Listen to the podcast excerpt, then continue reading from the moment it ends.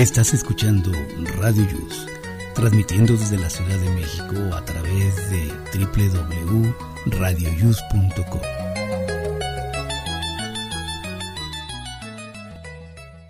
El siguiente programa contiene escenas de conocimiento explícito, con diálogos cargados de curiosidad, que pueden afectar la sensibilidad de personas no acostumbradas a hacerse preguntas sobre el mundo que las rodea. Tamales Marín presenta.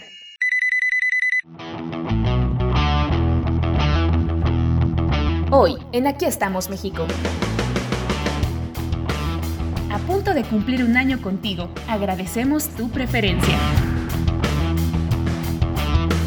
Crece la probabilidad de contagios en México. Toma tus precauciones.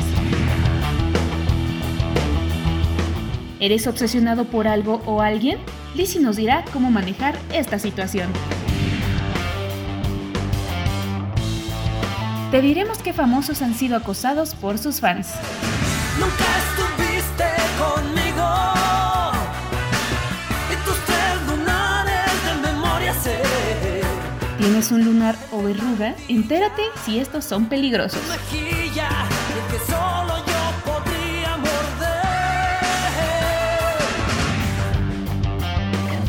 Conoce algunos datos curiosos de los gatos. No te pierdas el reporte de la ciudad con nuestro compañero Jaime Rivas en punto de las 11 de la mañana. Vane nos divertirá con su test de la semana. Prepara lápiz y papel. Esto y más en Aquí estamos México. Comenzamos. radioius.com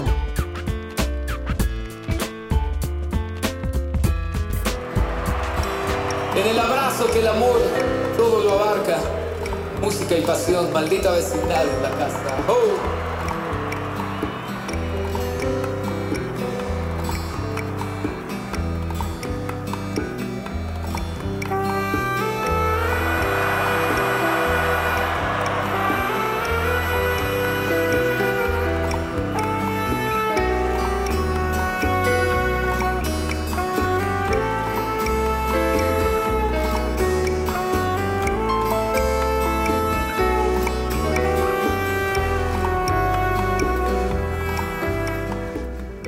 Buenos días, les saluda su amigo Jesús Zelaya. Estamos en vivo desde la Ciudad de México. Hoy es sábado 27 de marzo del año 2021. Estamos en la semana número 12 y está transcurriendo el día 86 y faltan por transcurrir 279.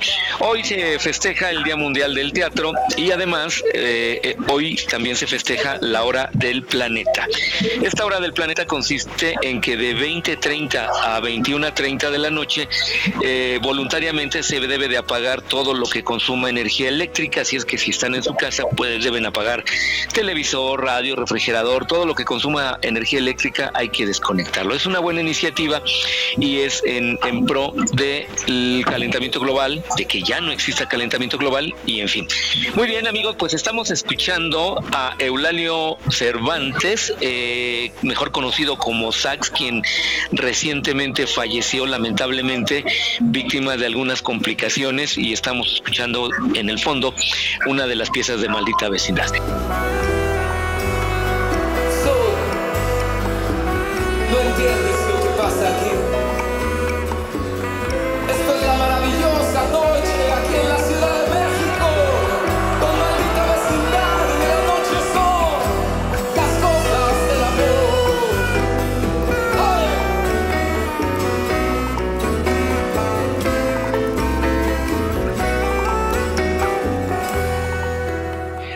Saludo a mis amigos y a mis amigas, ¿cómo están? Muy buenos días, todas eh, Shirley, Rosy Pastén, Vane, ¿cómo están? Muy buenos días y por supuesto Miguel, adelante.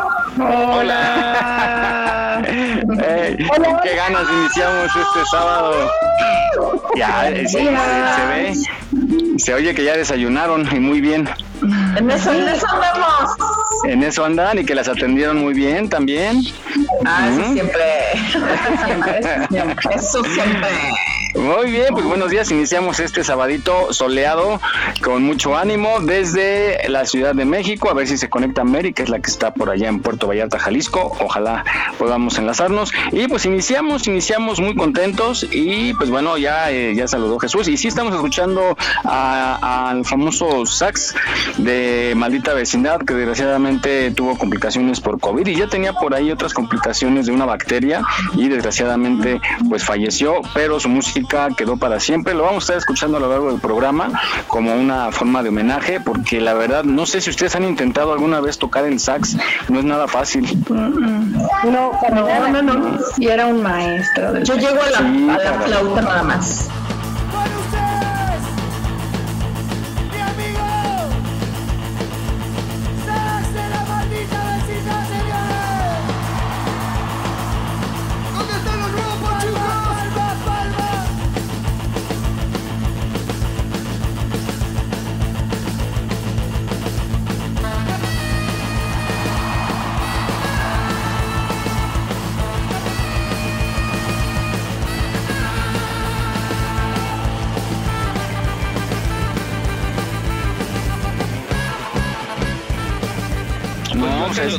Yo, yo antes lo tocaba, pero me fregué la rodilla y pues ya no pude seguir tocando.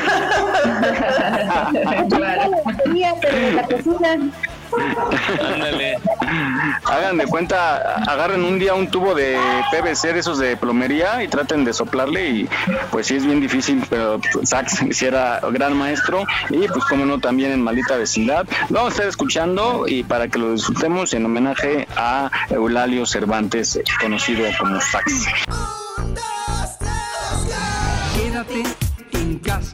Bueno, pues eh, estamos, vamos a hablar un poquito del COVID. Eh, le están dando velocidad a las vacunas. Chicas, no sé si, si en donde ustedes habitan hay familiares que ya eh, tuvieron la suerte de tomar la vacuna. Eh, pues se está acelerando. En algunos lados creo que ya van a dar la segunda dosis. Eh, ¿Ustedes cómo les ha ido en donde viven? ¿Hay algún familiar que ya la tomó? No, no, no. A mi madre todavía no le ponen ni la primera. Ah, caray. Oigan, pero La verdad todavía no. Eh, Esteban Moctezuma, escuché que anunció que hay una vacuna de una sola dosis, ¿es cierto? ¿O Sí, es correcto. Sí, dependiendo la dosis que, dependiendo la vacuna que se haya comprado, este puede ser de una dosis o de dos, pero aquí solamente han traído la de dos hasta el momento Ajá. y en ciertos lugares, no en todos. Por ejemplo, mi madre se encuentra en Iztapalapa y todavía no le queda. Todavía no le Todavía no toca. le, todavía no le toca, exacto. Y este, entonces, pues en espera. Y aquí en Ecatepec, que desde hace un rato ya se había dado la primera dosis y la cual esta semana empezaba con la segunda, no hay, están escasas, ya no están vacunando porque ya no hay vacuna. Uh, igual, ok, sí. Mis suegros tampoco, no les ha tocado. Digo, ellos están en el Estado de México, es Naucalpan, pero tampoco les ha tocado, siguen esperando, ya están un poco desesperados, la verdad, porque sí, ya quieren, ya quieren Y- vacunarse. Quédate en tu pinche casa, no estás de vacaciones. No por ser mexicanos nos sintamos tan fregones. Ponte a mirar películas comiendo chicharrones. Acostado, sentado hasta en calzones. Pero por favor, quédate en tu casa. Mi mamá está en Y esto ha ocasionado la semana... Ajá, Todavía no, mi mamá está en la condesa y todavía no, no le, no llegan. Ajá.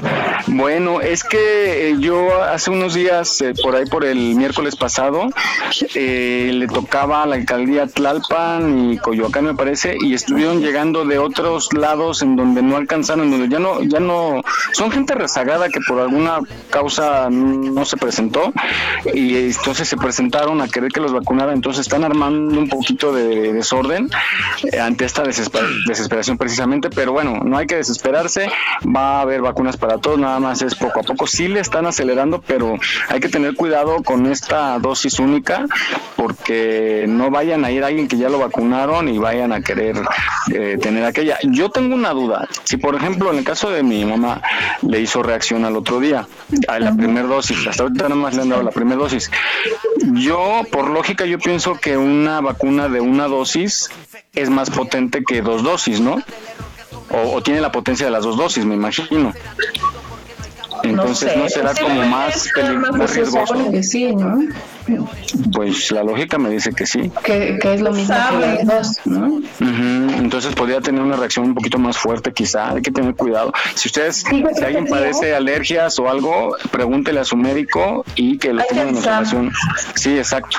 Lo que sí es que me estaban, me estaban recomendando una compañera en el trabajo que pues lo- mientras se tenga la posibilidad que antes de vacunarnos nos deberíamos de hacer una prueba de COVID PCR porque si nos vacunamos enfermos sí se puede complicar sí claro saber que no seamos alérgicos a los sulfatos Ah, mira, eso. no sé cómo puedes saberlo si nunca en la vida te han dicho que eres alérgico O sea, porque creo que no hay exámenes Oye, esta alergia, este, o sea, provoca las sulfas. Mi niño Ajá. es alérgico a las sulfas. Sí. De hecho, yo sé que Que cualquier las sulfas se alergia. pueden complicar, pero esas son las que se pueden complicar así muchísimo Ah, con la vacuna. A mí me gusta que durante la semana me hable de coronavirus en la noche y la mañana. Y eh, por otro lado hay desinformación porque hay gente que ya tomó la primera dosis y está saliendo muy confiada, incluso sin cubrebocas porque dice que ya se vacunó, pero todavía no está inmune. Ajá, y además aunque tuviera las dos, es tiempo todavía de cuidarse, no de salir confiado a que eh, ya, ya somos super hombres o super mujeres y nada nos va a hacer daño, no, hay que tener cuidado. y O sea, sigue la confianza con vacuna o sin vacuna y eso es lo que provoca pues que no avance, ¿no? O sea, todo lo que se está haciendo que siga uno estando sintiéndose estancado, ¿no? Sí, y, y, por ejemplo, a mí me da miedo porque si en Europa ya está llegando la tercera ola, ya varios países como Francia, Italia y Alemania han tomado medidas, restricciones también, pues eh, por lógica nos va a llegar esa tercera ola, ¿no? Pero, Pues aquí nuestro México querido los recibimos como gordas en tobogán. Vénganse, déjense llegar con todo. Órale. No hay restricciones, aquí nada de eso, ¿no? Y la Aparte, gente... aparte, ¿cómo se van a aventar en tobogán con cubrebocas? Sí, ¿verdad? No, bueno. pues no. ¿Cómo va a ser tu sana distancia en la misma alberca? Bueno, estaban diciendo que, que ahí no hay tanto riesgo, ¿eh? O sea, en la alberca no hay tanto riesgo. O sea, no, no pasa nada, inclusive con los orines no pasa nada. Más Ah, bien, Pero si me respiran cerquita, Exacto, o sea, más Ahorita, bien, ni así. sí, sí, sí, sí, o sea, no estaban, o sea, me refiero a que no hay problema de que ahí estamos compartiendo la, la misma agua, pues, ¿no? El problema viene exactamente con el contacto cercano de las personas, de que te estornuden, te respiren y, y tú absorbas el virus, pero no porque lo genere del agua, sino porque lo genera pues, de su boca, ¿no? por la respiración, Es- por los qué O sea, incómodo así es que- el cubrebocas cuando estás dentro del agua o en el sol. Todos a nadar de busito, y ahí no pasa Oye, nada. se te va a hacer la, la marca como de tanga, pero en la boca, en la cara. Sí, con el sol.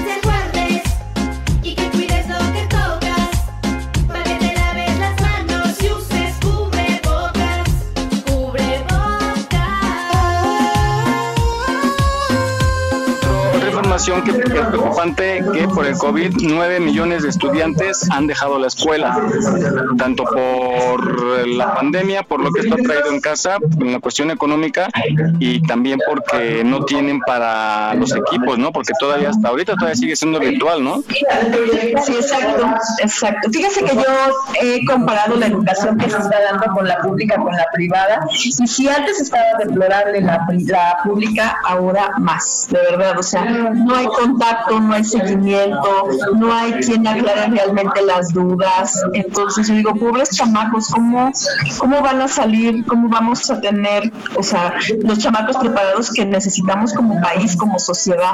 Entonces sí es algo, sí es un punto interesante que, que pues debemos de, de resolver. Eh, precisamente hoy en la mañana estábamos platicando mi hija y yo que tiene ganas de dejar un tiempo la universidad porque no es lo mismo este, clases virtuales a clases presenciales. Dice que pues que no entiende mucho. Y sí, la verdad es que está todo el tiempo metida ahí y, y se le está yendo la vida en aprender nada. Claro.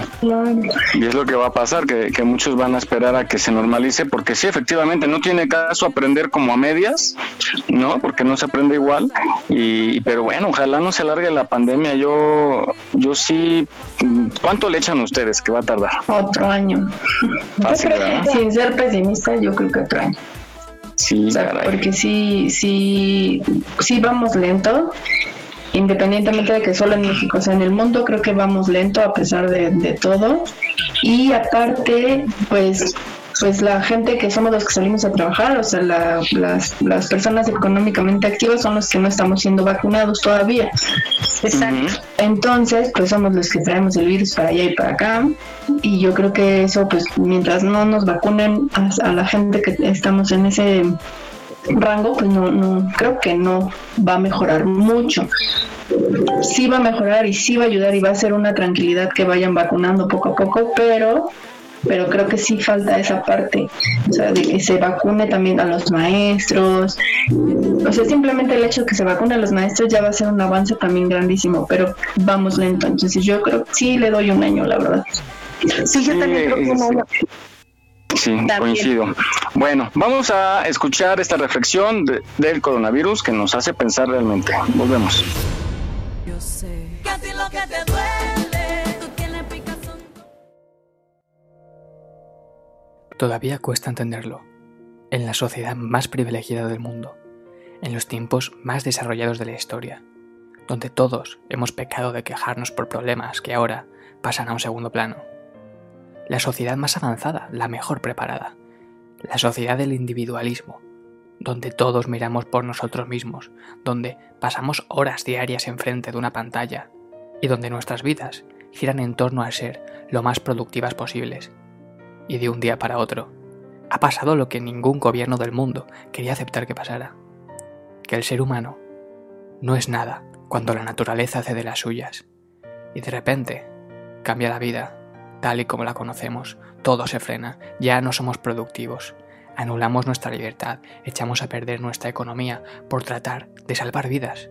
Cuando se trata de una vida, una vida que podemos ver, dejamos de ser egoístas, pero eso no es lo único que ha cambiado.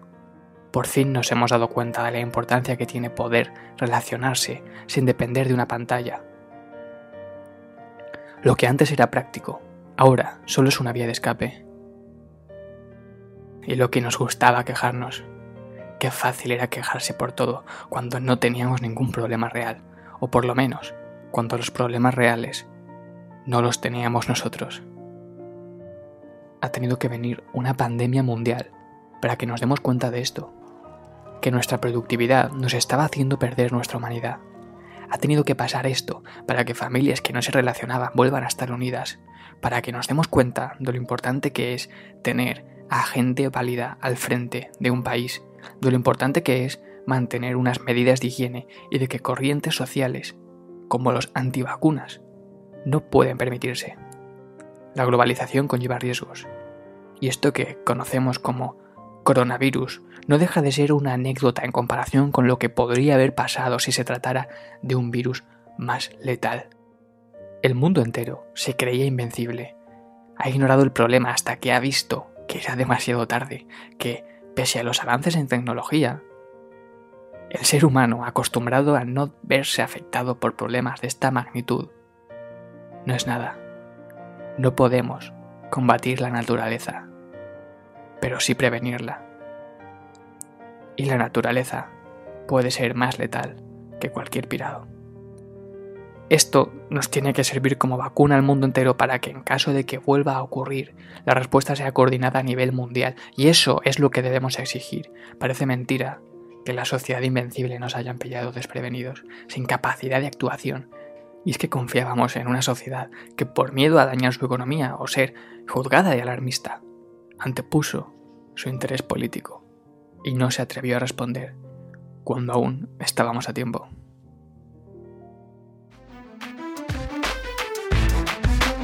Aquí estamos, México. Esperamos tus comentarios a nuestro WhatsApp 56 294 1459. 56 294 1459. Estas son las mañanitas. Aquí estamos, México está celebrando un año de transmisión. Yo soy Vanessa y cada sábado te traigo unos test muy picarones. A todo el equipo, besos, abrazos y apapachos. Muchas felicidades, pórtense mal, cuídense bien. ¡A celebrar! Continuamos. Muy bien, pues acabamos de escuchar esta reflexión que mm, pues sí nos deja pensando qué, qué pensamos de cuando hemos estado en una situación así. Pero bueno, esto es lo bonito de este programa que nos enseña a reflexionar, nos lleva y nos da excelentes consejos. Adelante, Miguel. Así es, y, sí nos pone a pensar de lo vulnerables que somos. Justo decía que nos creíamos eh, eh, fuertes, de hierro, y pues ya vimos que no es así. Y nos ha hecho cambiar eh, en algunos casos para bien, ¿no? Eh, que, que afortunadamente es en muchos casos para bien, nos ha unido más como familia y pues bueno, nos va a enseñar a prepararnos de aquí en adelante y dejarles un mejor futuro a nuestros hijos, porque de pronto, ¿recuerdan cuando se quedó todo vacío? Cuando fue así como ya el- la, la orden de no salir. ¿Hace y, un año? y- Sí, cómo, cómo se recuperó la naturaleza, ¿no? En muchos lugares. Sí, sí, sí. Y ahí nos damos Ahí cuenta. claro que somos el depredador. Exactamente. Sí, terrible.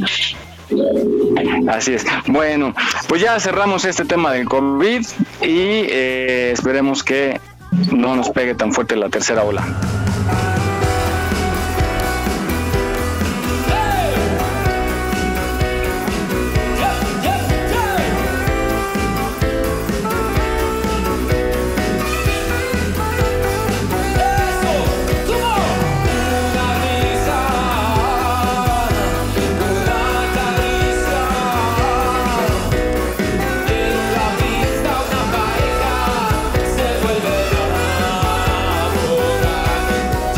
Chicas, pues el tema de hoy es la obsesión. ¿Ustedes son obsesionadas por algo o por alguien? ¿Han sido o han sido víctimas de alguien que se obsesionó por ustedes? ¿O- Sí, yo tuve un caso. Yo tuve un caso. Eh, eh, bueno, resulta de que fui a rentar un departamento y el casero se enamoró, pero yo nunca me di cuenta. Lo que pasa es que desafortunadamente muchos, no todos, muchos hombres confunden la amabilidad con la coquetería. Y desafortunadamente mi baño daba hacia la azotea del otro lado. O sea, no sé cómo explicarles, pero bueno, ustedes imagínense. Mi cuñada fue la que me dijo, me dice, oye, me dice, tu casero sube a la azotea y de la azotea ve tu departamento hacia abajo. Dice, y te ve. Digo, ay, ¿cómo crees? Dice, sí. Me dice, date cuenta. Le digo, ¿y tú cómo sabes? Me dice, sí. ya era un acosador. No, no, me tuve que cambiar de casa, de verdad. ¿En serio? De verdad. Resulta de que en alguna ocasión este mando a mi hija las tortillas con Germán, Germán en aquel entonces y yo pues empezábamos a hacer novios. Y lo invité a comer y le digo, ay, pero no tengo tortillas. Le digo, van. Y me dice, sí. Cuando ellos salen, inmediatamente, inmediatamente me tocan la puerta y yo pensé, ay, se le olvidaron la servilleta o se le olvidaron las llaves o cualquier cosa, ¿no? O es el dinero. Abro la puerta rápido, pero no me doy cuenta porque yo estaba friendo unos frijoles en la cocina. Nada más jalé la chapa y abrí. Pues no era este fulano y entró a mi departamento a buscar en recámaras, a buscar en baños y ¿Cómo crees? Sí, no, te lo juro que me cambié de casa. ¿Pero qué buscaba? ¿Que con quién estaba? Ay, no, no, no, no. No, sí, ya era acosador, mal. o sea, ya deja de obsesión. Me dijo, ¿con quién estás? Y yo me, me quedé ahí al lado de la estufa y le digo, le digo, ¿con por qué? qué? ¿Qué quieres? Me dice que, ¿con quién estás? Y le digo, con mi hija y con Germán. Le digo, ¿por qué? Es que, ¿por qué vienen a verte? O sea, súper mal, ¿eh? Como si yo fuera su pareja. o como, como si él tuviera algún derecho en mí. No, no, muy mal. Y en otra ocasión me tocaba la puerta hasta en la noche. Y, me, y en estabas. No, no, te lo juro que. Y, y es que desafortunadamente la puerta era la mitad fierro y la mitad cristal. Yo dije, una cosa espantosa.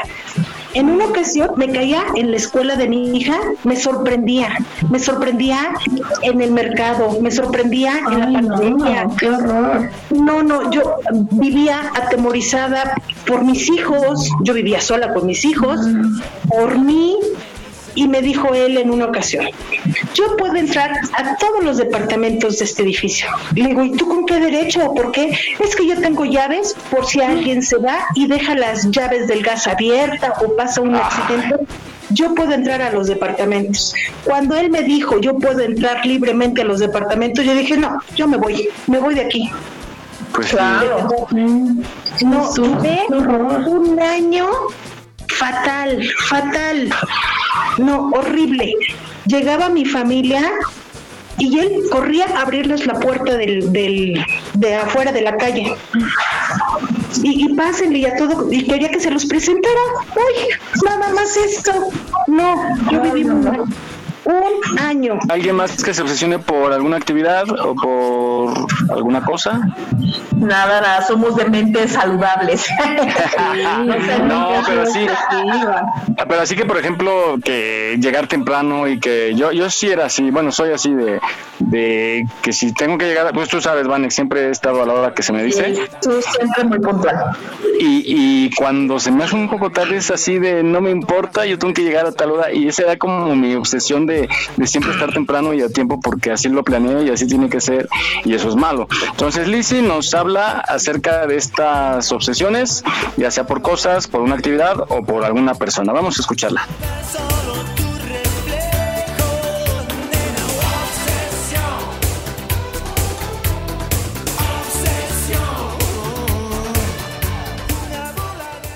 Excelente día, como cada semana es un gusto estar con ustedes. Ahora hablando un poco de lo que es la obsesión. La obsesión es un pensamiento intrusivo y recurrente que parte del miedo que puede sentir una persona ante una situación o cosa. O también se puede sentir ante una persona o la pérdida de esta persona, como es en el caso de las parejas. Esta perturbación emocional está alimentada por una idea fija, por una sensación de no poder quitarse esa idea y como mencionaba, esta idea aparece de forma abrupta, intrusiva y causa cierto nivel de ansiedad simplemente al presentarse. Lo más común que podríamos hablar es de una preocupación sobre alguna deuda, decíamos sobre la preocupación por la pareja, que se vaya a ir o que vaya a hacer algo que pueda lastimarnos. También podemos hablar de probablemente la preocupación porque nos puedan correr del trabajo, es decir, una idea que va a estar presente de manera constante y que nos va a hacer sentir de alguna forma amenazados. Estas obsesiones se generan por pensamientos distorsionados, por pensamientos irracionales, que sesgan el cómo la persona está procesando la información que está recibiendo del exterior. Por lo tanto, al haber una distorsión de la realidad, al haber una mala percepción y la atención verse demasiado alterada, entonces la persona se va a sentir completamente amenazada. Por lo cual pues va a tener un importante malestar a nivel emocional, va a tener una alteración en la toma de decisiones, incluso la persona en algún momento dado, en su afán de protegerse, puede tornarse un tanto agresiva. Ahora, hay otro tipo de obsesiones que estamos hablando eh, de un trastorno psicopatológico, el famoso TOC o trastorno obsesivo compulsivo el cual interviene en la vida cotidiana de la persona y la limita. En este caso, además de existir las obsesiones, es decir, el pensamiento intrusivo y recurrente, también aparecen compulsiones. La compulsión es un comportamiento repetitivo que la persona se siente con la obligación de realizar. Incluso muchas veces puede ir acompañado por un ritual. Es un impulso muy fuerte y ajeno a la voluntad de la persona que tiene como objetivo disminuir el malestar emocional. Es importante que cuando notemos que alguien tiene algún tipo de obsesión, busquemos ayuda. Busquemos la manera de hacerle saber que requiere una ayuda porque la persona está siendo sumamente atormentada por estos pensamientos y realmente existe la manera de trabajarlo, existe la manera de lograr que esa persona pueda cambiar estos pensamientos, transformarlos y lograr tener tranquilidad, plenitud y bienestar. Entonces, los invito a recapacitar si la realidad que estamos interpretando es así o a veces nos estamos obsesionando. Les deseo un excelente día.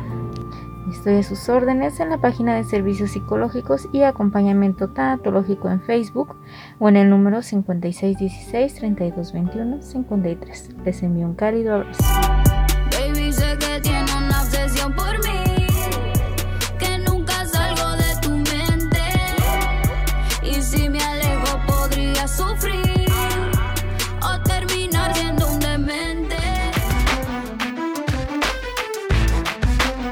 Olvides seguirnos en nuestra página en Facebook.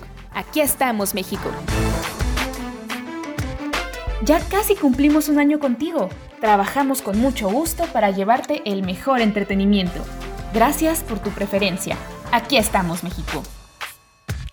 Hola, ¿cómo están? Yo soy Shirley y para mí formar parte de Aquí estamos México a un año de transmisiones significa mucho. Es muy padre experiencia, puedo compartir con mis compañeras, generar ideas y además la charla es muy divertida y muy amena. Muchas, muchas felicidades a todos los miembros de Aquí estamos México.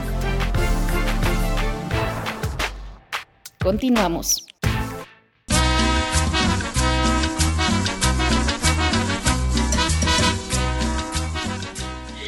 Muy bien, amigos, estamos aquí de regreso, transmitiendo desde la Ciudad de México. El sábado está, está bonito, está soleado y adelante, Miguel. Está muy caluroso, con ganas de sacar la alberquita, ¿no? Es que ya se acerca la, La Acapulco en la azotea.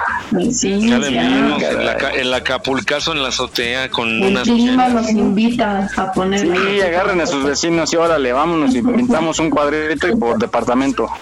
Ándale. No, eh. Acapulco en la azotea.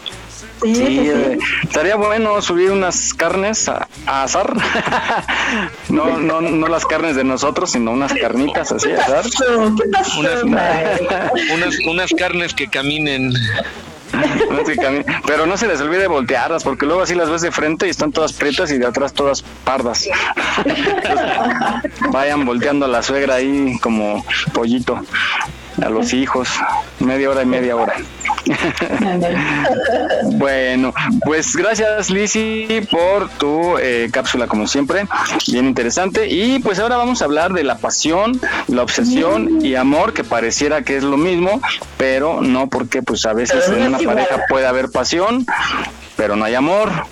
Puede ser obsesión ser, nada más, sí, tampoco sí. hay amor, ¿no? Pero y Sí, puede como que el obsesivo ya es medio enfermito, ¿no? Sí, claro. En esto, en esos temas, pues. Sí, Entonces pero a no, veces se pueden dar la, no se pueden dar las tres juntas. Se pueden No, dar yo- combinaciones de dos, Exacto. pero no las tres. Exacto, amor y pasión sí se puede. Sí. Pasión y obsesión también. Ajá. Y pues ya. Obsesión y amor, no. No. Sí, No, obsesión y amor que no. también. No, ¿cómo Pero- crees? pero ah, bueno, amor de un lado. Bueno, de un lado sí. Sí, lado sí. Del obsesivo. Un enfermo, ajá, un amor enfermito. Sí, sí, sí. No, no, no. Qué mal, qué mal.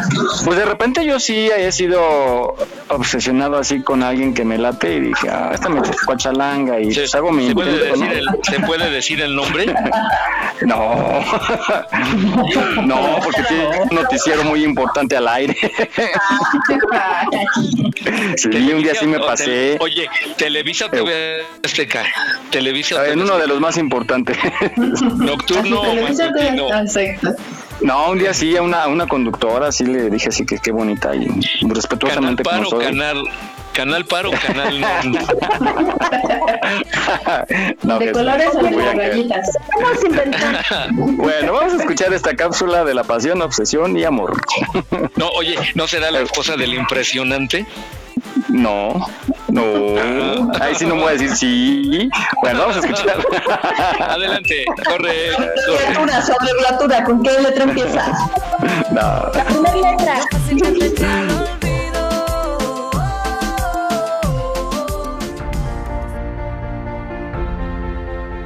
Hoy les quiero hablar la diferencia entre pasión, obsesión y amor.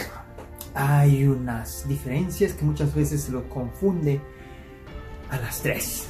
Y aquí vamos a dar cuáles son cada una de ellas. Pasión. La pasión se necesita que los dos estén en la misma sintonía, que los dos tengan esa carga emocional e instintividad. Y como ya sabemos, la pasión es algo transitorio. eh, al momento que tanto la carga instintiva y la parte emocional han bajado, pues los dos simplemente se retiran. En la pasión sí pueden darse esa repetición siempre y cuando los dos estén de acuerdo. Hmm, En la obsesión, en cambio, las dos partes no están de acuerdo. Solo hay una parte que simplemente desea poseer, consumir o destruir. Por el simple hecho egocentrista de que nadie más debe tomarlo o solo yo quiero tomarlo. Y en la obsesión no está velando por la felicidad del otro, sino estoy velando por mi felicidad. Respecto al amor, en el amor en cambio no hay nada de lo dicho anteriormente, más bien es construir y dar. Realmente cuando una persona está enamorada solo quiere aportar, también quiere compartir, pero no quiere destruir nada más. Cuando una persona está enamorada o siente amor, lo que quiere es dar y compartir, pero también hay la aceptación y el soltar. Estas son las grandes diferencias en lo que se puede dar en la pasión, en la obsesión y en el amor.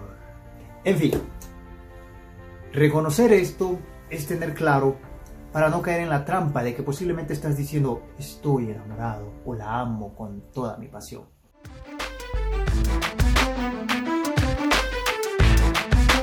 No olvides seguirnos en nuestra página en Facebook. Aquí estamos, México. En caso de sismo, no utilices el elevador. Si ya no te es posible salir, comienza el repliegue. Estar preparados puede ser la diferencia. Hola queridos radionautas, soy Rosy Pastén, muy feliz de celebrar este primer aniversario de Aquí estamos México. ¿Qué ha representado en mi vida? Mucha alegría, pasión, asombro, porque realizar este programa para ustedes me ha enriquecido más como persona. ¡Feliz aniversario! Continuamos.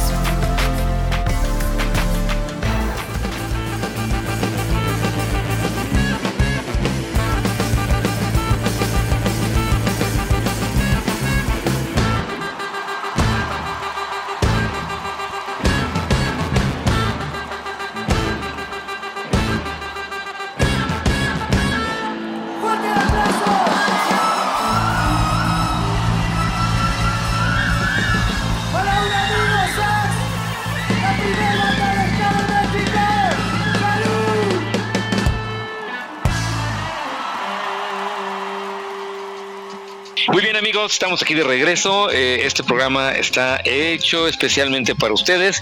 Eh, como recomendación, eh, eviten salir en Semana Santa. Eh, la cosa se está poniendo muy peligrosa y mejor cuídense y así tendrán muchas Semanas Santas más en- en adelante para estar cerca de su familia. Adelante Miguel. Oigan, ¿con qué, ¿con qué canción se identifican ustedes? Así que la oyen y dicen, ay, esa es mía. Hablando de a, mi pasión y manera, amor. a mi manera, a mi manera, a mi manera, yo. Ah, sí. Ah, sí, también a mi manera, sí. Sí, sí, sí. The end is near, and so I face the final curtain. Híjole, qué pregunta. Doña Shirley. No, pues deja que me acuerde, man. Mm, que muchos me En español, ¿eh? En español. ¿Tú, Vané? La siguiente. Ay, no sé. Me- bueno, a ver, me gusta. Llorarás. mucho la de- no, esa es nuestra nada más. Este, yo creo que la de. Creo. Tanta guerra me dio alas de metal. Ah, Vuelo libre, sobrevuelo las granadas. Por el suelo no me arrastro nunca más. Ok. ¿Quién más nos falta? La mía, la de Yo no nací para amar, de Juanga. Esa es la tuya, Miguel. Por eso, la mía.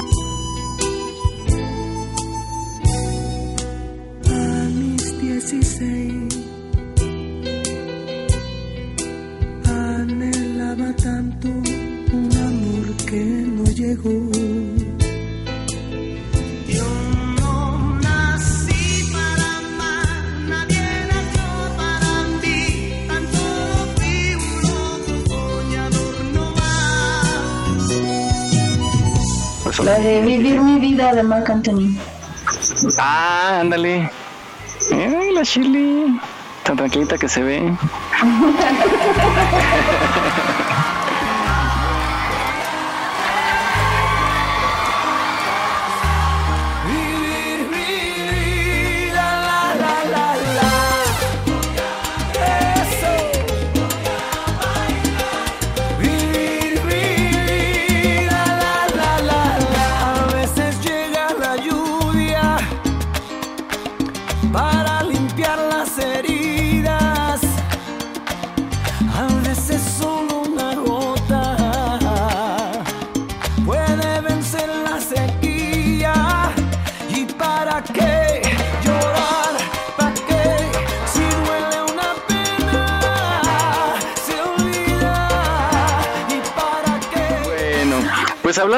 de, de esto que le pasó a Pastén, del acoso, hay varios famosos que han sido acosados por sus fans y ha llegado, han llegado muy lejos y pues han sido nota porque un- algunos han tenido que ser encarcelados, otros con orden de restricción y otros de plano con orden de retirarse de la ciudad donde viven porque eh, sufren el acoso estos artistas. Vamos a escuchar esta cápsula que nos habla de algunos nada más, algunos casos de famosos acosados por sus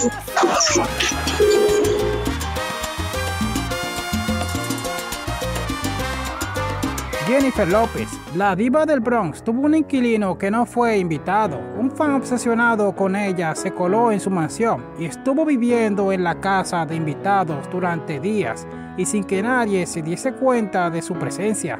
Después de seis días se dio cuenta de que había alguien de más por allí. Era un hombre de 49 años que afirmaba ser el marido de la cantante, el padre de sus hijos, y que además se había dado placer a sí mismo varias veces para extender su semilla. Selena Gómez. Selena vivió la peor cara de la fama. Daniel Green, un seguidor obsesionado con ella de 40 años, mató a su madre, hermana y dos sobrinos en Oklahoma en los 2000. Thomas Brodnicki afirmó en varias ocasiones haber hablado con Dios sobre asesinar a la cantante y la siguió en sus giras. Aunque Selena intentó poner orden de restricción contra él, el caso había sido descartado, hasta que el propio Brodnicki firmó una declaración rogando a la policía que lo frenase, porque él sabía que era un peligro para la estrella. La joven solista vivió otro episodio que era menos trágico, cuando fue amenazado varias veces en su cuenta de Twitter por las Believers, seguidoras de Justin Bieber, y que pusieron el grito en el cielo al enterarse de que salían juntos. Steven Spielberg. Jonathan Norman, de 31 años, intentó entrar a la casa del famoso director. En el momento del arresto, Jonathan llevaba unas esposas, un rollo de cintas aislante, cloroform y tenazas para los pezones. Además, para colmo de la locura, en el juicio declaró que pensaba violar a Spielberg delante de su esposa e hijos. Le condenaron a ir a 25 años a la cárcel.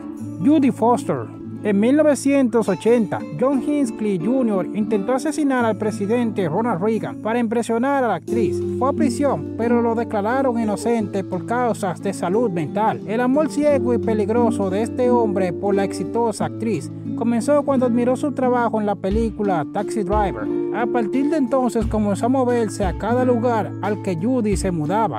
Después de que intentó asesinar al presidente de los Estados Unidos, fue internado en una institución mental en la que permanece hasta hoy en día.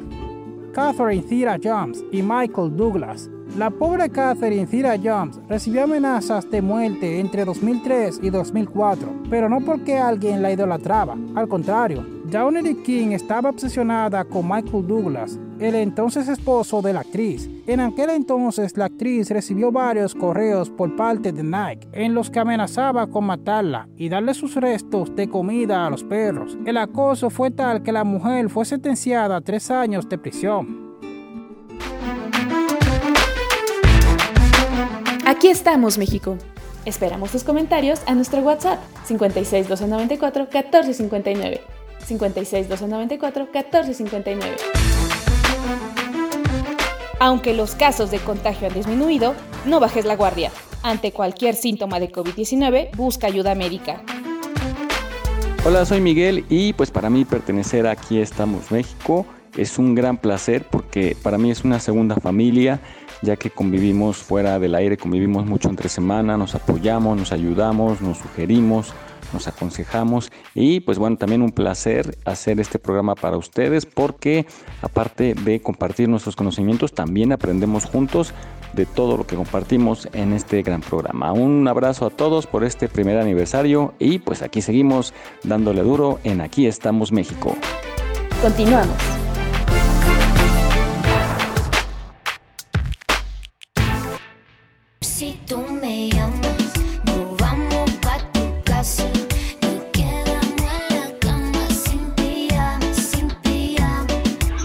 Pues qué, qué peligroso, qué miedo, ¿no? Qué miedo que, que los, los casos que escuchamos que de repente estés en tu casa y oigas ruidos y esté un fan acosador ahí. Viviendo, Viviendo ahí además, ¿no? Y aparte viviendo. que se mete en tu casa, ¿no? Oye, así que de repente vayas a bañar. Que de repente te vayas a bañar y oigas que te dicen, ya no hay jabón. Compra, ¿Qué compra, onda? compra más, no sé. Así. Ya se acabó la mermelada. esta el acoso que vivió esta niña, la que fue novia de Justin Bieber, se llama Selena, ¿no? Se- Selena Gómez. Selena Gómez, por tanto fans. La Sí. Qué feo debe ser. Bueno, es que también está. Sí, es, también el reto de ser demasiado bonita. ¿Qué pasa? Es que ahí, ahí sí la, ahí sí la fea desea esa suerte. Oigan, y, y hablando de películas y famosos, eh, sí escucharon la nota ya de que a partir de la semana pasada ya toda- ya no se permitirá doblajes en las películas, sino deben de ir con subtítulos en el audio original en que fue grabada y con subtítulos. Ya no se permitirá el Lo doblaje. escuché, pero no supe por qué.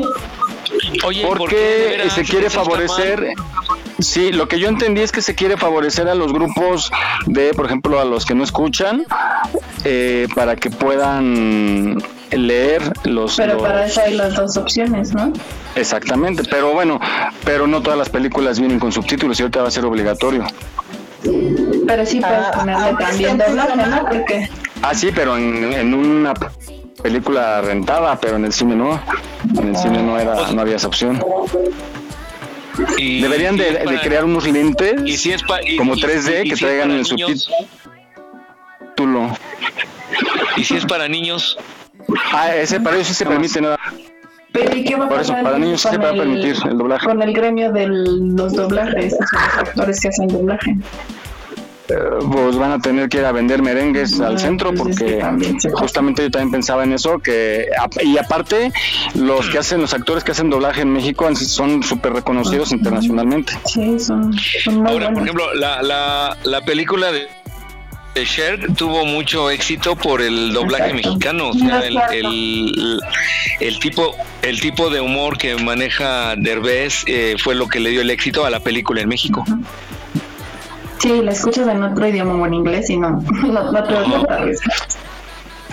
a aparte aparte también muchas veces el audio original yo por ejemplo no sé si recuerdan Jesús Vane la serie de Alf este extraterrestre Ah, sí, sí. sí, claro. Sí, chiquito. Le- eh, escucharon el audio original no te sabía Sí, no, no, no, siempre. Y era muy Siempre le hace falta. no Pues el Benito, el Benito Bodoque de Don Gato, la voz original El Don es una Gato voz también. gruesa. Es una voz Los gruesa, no es una voz.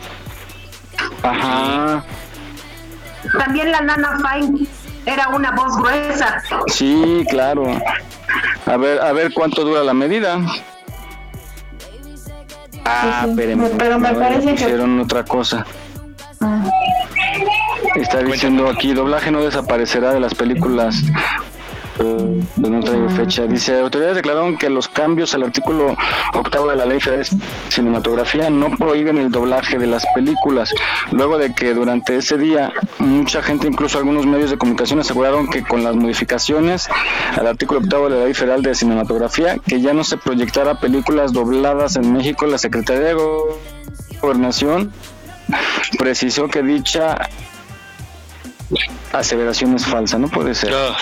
O sea, como dicen una cosa, dicen otra. Vamos a checarlo. siempre, ¿no? Más adelante les decimos porque justo yo sí lo escuché la semana que ya era así. Igual, igual, no sé si se acuerdan de las... No sé si también vieron lo de la geolocalización para los usuarios de aplicaciones de bancos. Ah, sí, es verdad, esa sí es. eh, ¿no, Jesús? A partir de la semana pasada que hagas, tienes que autorizar la geolocalización de tu equipo. de en, en qué momento y dónde estabas cuando hiciste esa transacción. Cuando hiciste la operación, exacto. Pero no entiendo cuál es el, o sea, según que para combatir el lavado de dinero y el robo a, a usuarios, pero pues a mí me roban el teléfono, hacen la operación en donde estén.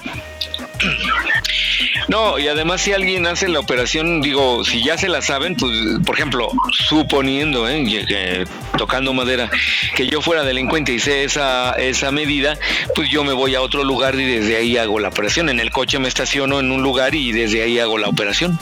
Claro, pues sí. Y además creo que nada más es para equipos móviles, ¿no? Sí. Porque justo decían que la IP, en el caso de una computadora, siempre va a ser la misma. Claro. Va a aparecer la IP y, y, bueno, el chiste era que era para los equipos móviles. Pero bueno, esperemos que sirva para algo, pero se dijo que no se permitirá hacer ya esas operaciones si no se tiene la autorización del usuario a que permita la geolocalización. Yo todavía hace tres días hice operaciones de pagos y no me lo pidió, en el caso de Bancomer. Yo hice una tampoco. Pues igual a lo mejor es una de esas medidas que vuelven a echar para atrás. No, Si quieren les doy mi cuenta para que vayan practicando diario y van haciendo para que vean Oye, al puriente. Buena idea. ¿Cómo no se? Pedístela. Bueno, chicos, pues viene la Semana Santa, no sé cuándo, porque a veces es un día, a veces es en otra semana, en otro mes. Jesús, tú tienes información más de esta este tema al respecto. Sí, qué curioso. Yo, yo recuerdo desde pequeño, o sea, hace poco tiempo, que la Semana Santa no era siempre el mismo mes, ni, ni el mismo al inicio o al final. Y yo me preguntaba, eh, pero bueno, no pasaba de que me preguntaba el por qué, ¿no? Pero ya después de mucho tiempo, pues ya fui investigando, ya supe por qué. Y bueno, eh, se me ocurrió compartirles a ustedes esta cápsula para que, pues, eh, los que no hayan tenido la oportunidad de saber, pues sepamos ahora por qué. ¿Por qué la luna, la luna, perdón, por qué la Semana Santa eh, es movible? Vamos a escuchar. Eh, sí, la luna también, ¿eh? Y la luna también es movible. Bueno, vamos a escuchar esta cápsula. Adelante, corre.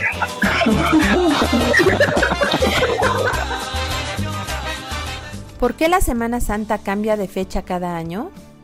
Cada año varían las fechas del jueves, viernes y sábado santos y el domingo de resurrección, y eso tiene una razón de ser. Para los católicos, la Semana Santa es la celebración más importante del calendario litúrgico, porque acompañamos a Jesús en su pasión, muerte y resurrección. Pero ¿sabías que en los primeros tres siglos de la fe solo se celebraba esta fiesta? Imagínate, era súper importante. Y se celebra en estas fechas porque la muerte de Cristo ocurrió cerca de la Pascua judía. Y lo sabemos porque en los evangelios se menciona en la última cena y se confirma cuando deben bajar a Jesús de la cruz para que no se quede allí durante la Pascua. Los judíos, de acuerdo a la tradición, deben celebrar la Pascua el día 15 del mes de Nisan, que empieza con la primera luna nueva de primavera, sin importar el día de la semana que sea. Es en el primer concilio ecuménico de Nicea, en el año 325, que se decide celebrar la Semana Santa el primer domingo de luna llena después del equinoccio de primavera, que es alrededor del 21 de marzo. Por cierto, en el equinoccio el día y la noche duran lo mismo. Así, el domingo de resurrección cae entre los días 22 de marzo y el 25 de abril. Bueno, ahora ya sabemos por qué la Semana Santa no tiene una fecha fija. Aquí estamos, México. Esperamos tus comentarios a nuestro WhatsApp 56 294 1459.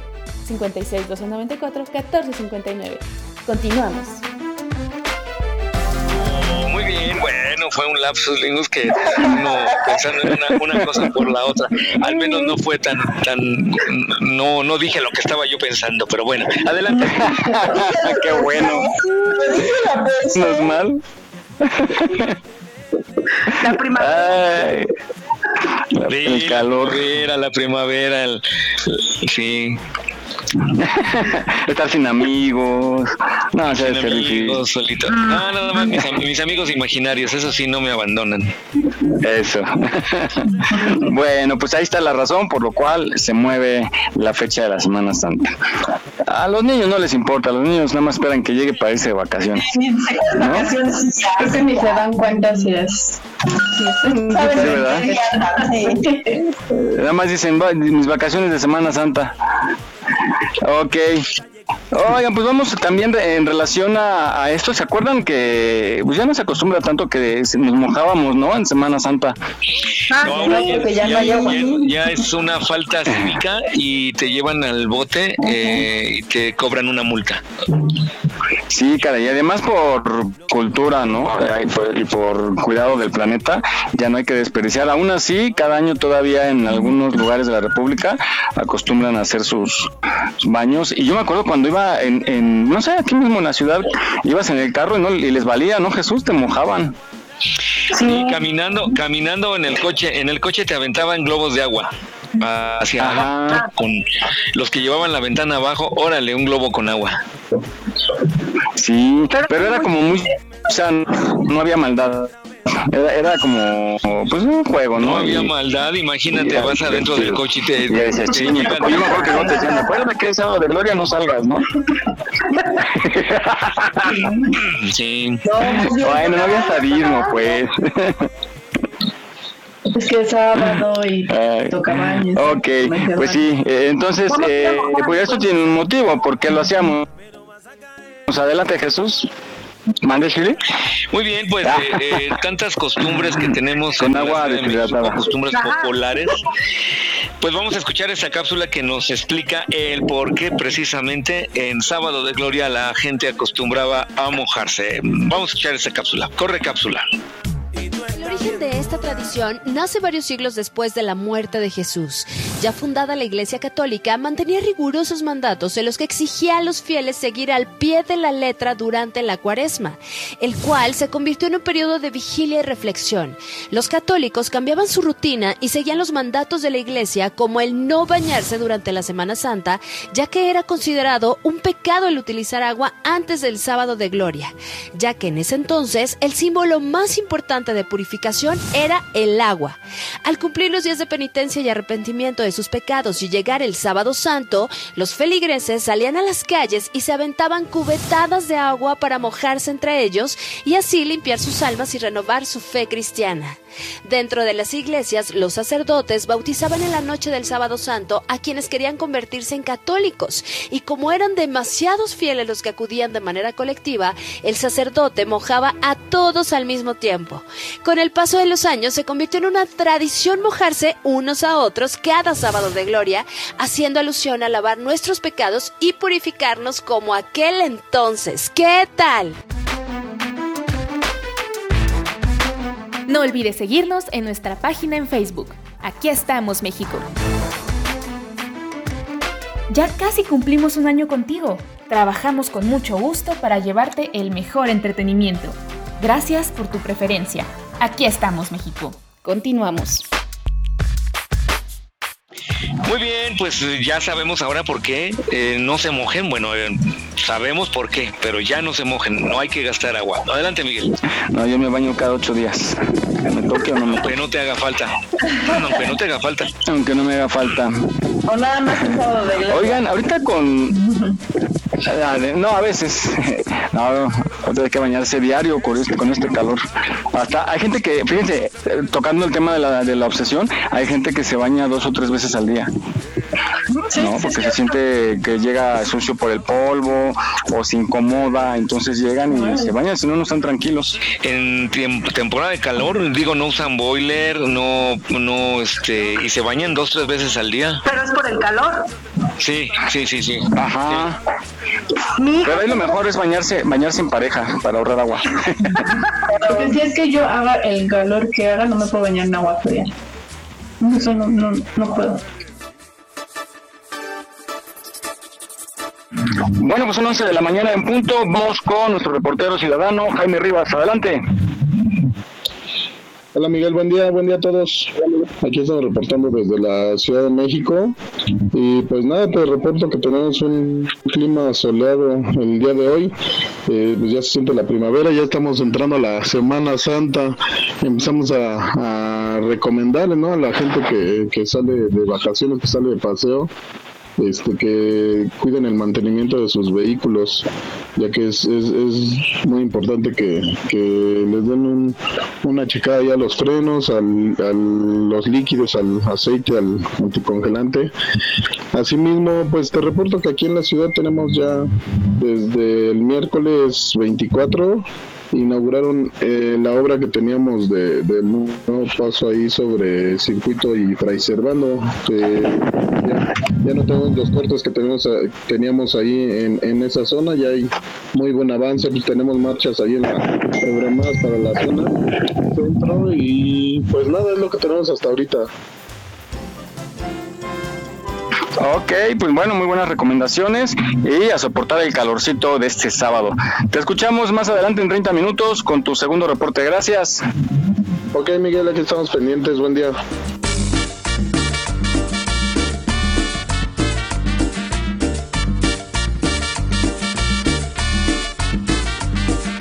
Ahí está el reporte de Jaime, nuestro reportero ciudadano. Y pues chicas, chicos, eh, ¿ustedes tienen lunares? Obvio, obvio. ¿Visibles o no visibles a simple vista? De los dos. Sí, de todos. Ah, Shirley tiene uno muy coqueto, ya cuando teníamos el programa de choques de cuestión de segundos, era, era la que recibía los piropos por su lunar. Muy coqueta. Y aparte siempre guiña el ojo. Tiene, es tramposa, es tramposa porque saluda y guiña el ojo ya. Ya, sí, ya vi la maña, sí, sí les conocí, muy coquetón. Y no se le quita. No se le quita. Tú, felicitar. Yo también tengo de todo. Ahora sí que. Exacto, pues es que. Tocable sin no tocable. Muy bien. ¿Tú, Jesús? Sí, sí, sí. Sí, también tengo eh, en la clavícula eh, y otro en, la, en el hombro izquierdo, nada más. ¿Ya? Y sí, nada más. Ay, Sí. Pero de repente aparecen también más, ¿no? Así chiquitos en los brazos. En serio. Observa, observa Chécate bien, chécate bien. Le- Sí, Yo nada más en el brazo tengo tres. el viernes le voy a preguntar que me busque lunares a alguien. A alguien. Sí, por favor, Sí. te los. Que les, que les ponga un, un, un, este, Con un plumón. sí, una flechita lunar aquí. Ándale, como indicio, ¿no? oye, oye, hubo una Ándale, época en sí. que eh, en que se pintaban las mujeres un lunar. ¿No? O sea, era, era estética de maquillaje con Sí. maquillaje. Todavía se, se los se los Ajá, tatúan, junto a la hecho, boca. todavía, todavía se los tatúan el lunar. Ah, sí. Como Sí. Marilyn Monroe, porque se ven muy sexy. Sensual. Sí, verdad que un día lo traen en el lado izquierdo y otro día en el derecho. Sí, sí son muy coquetones muchos lunares. Mi Yo tengo el de mi mejilla, el de mi rodilla. ¿Ah, sí? El de tu rodilla, el de la rodilla. Que va tan grande que sí tiene uno ahí en el labiecito. ¿Cómo va la canción? Ya. Yo tengo en la espalda uno igual al de la mejilla. Y unos chiquitos que me están saliendo en los brazos, pero creo que eso ya es por el sol, ¿no? Unos chiquititos. Que primero eran puntos rojos. Sí, yo iba a preguntar. Son pecas. Porque a mí, por ejemplo, después del embarazo me salieron un montón más. ¿Será, o sea, será por algo hormonal o una cosa así? Mm, ¿quién sabe? Podría ser. señorita. Bueno, ¿y verrugas? Ah, bueno, ya lo bonito ya eran los lunares. Ahora las verrugas. No, No, no, solo Hermelinda. No, pues de repente salen verruguitas, ¿no? Sí. Luego salen verrugas que son como. Yo, a mí vez me salió, pero así de la nada parecía que era un granito y, y abajo del ojo. Y este dije, pues a lo mejor va a ser lunar, ya, ya le voy a echar la competencia a la Shirley, ¿no? y este. Y se hizo verruga, una verruguita, y ya mi doctor un día con láser me lo quitó. Bien rápido. Pero hay que sí hay checar que, que- que- ¿no? No cualquiera así nada más. Ah, no, sí, la, exacto. Claro. No, la checó y dijo, ah, si es una verruguita la podemos quitar. Y ya, este, la quitó y no quedó huella. Bueno, pues vamos a escuchar, vamos a escuchar esta cápsula que nos habla de los lunares y las verrugas, si son buenas, son malas o qué pasa con ellas. Adelante.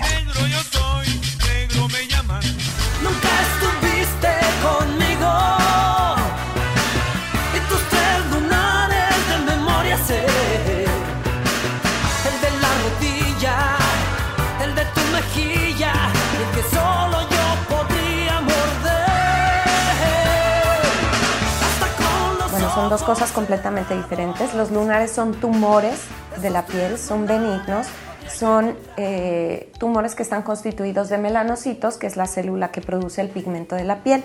Dependiendo del el área de la piel en donde estén localizados, van a recibir distintos nombres y van a ser, algunos son planos y son oscuros, otros son boludos y son del color de la piel, pueden tener incluso pelos.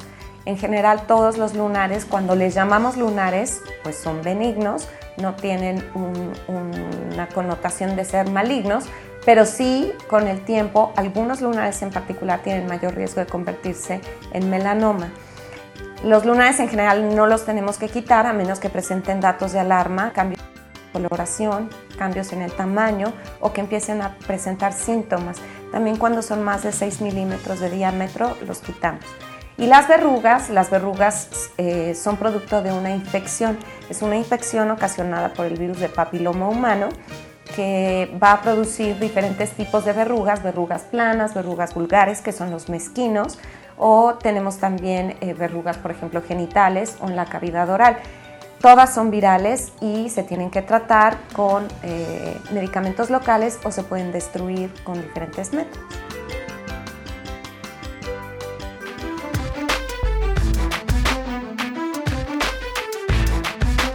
No olvides seguirnos en nuestra página en Facebook. Aquí estamos, México. En caso de sismo, no utilices el elevador. Si ya no te es posible salir, comienza el repliegue. Estar preparados puede ser la diferencia. Continuamos.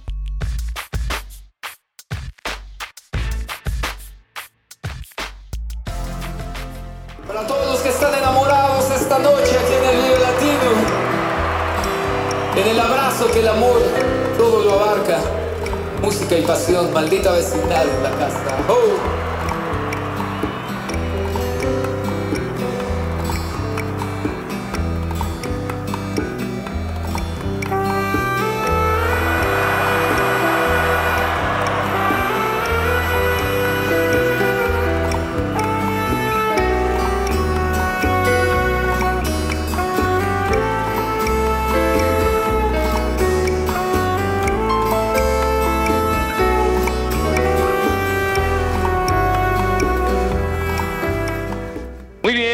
Ya sabemos ahora por qué salen las verrugas y bueno, si no saben si tienen algún lunar o alguna verruga, pues díganle a alguien que, que se los cuente y si es verruga, pues vayan al médico. le busque. Y de, y del- el- Búscale bien. y de la manera y de la manera más sencilla se los puede eliminar. Este es algo muy muy práctico y muy Es una forma muy sutil de ligar, Jesús. A ver, ven y cuéntame. Ándale, sí. Las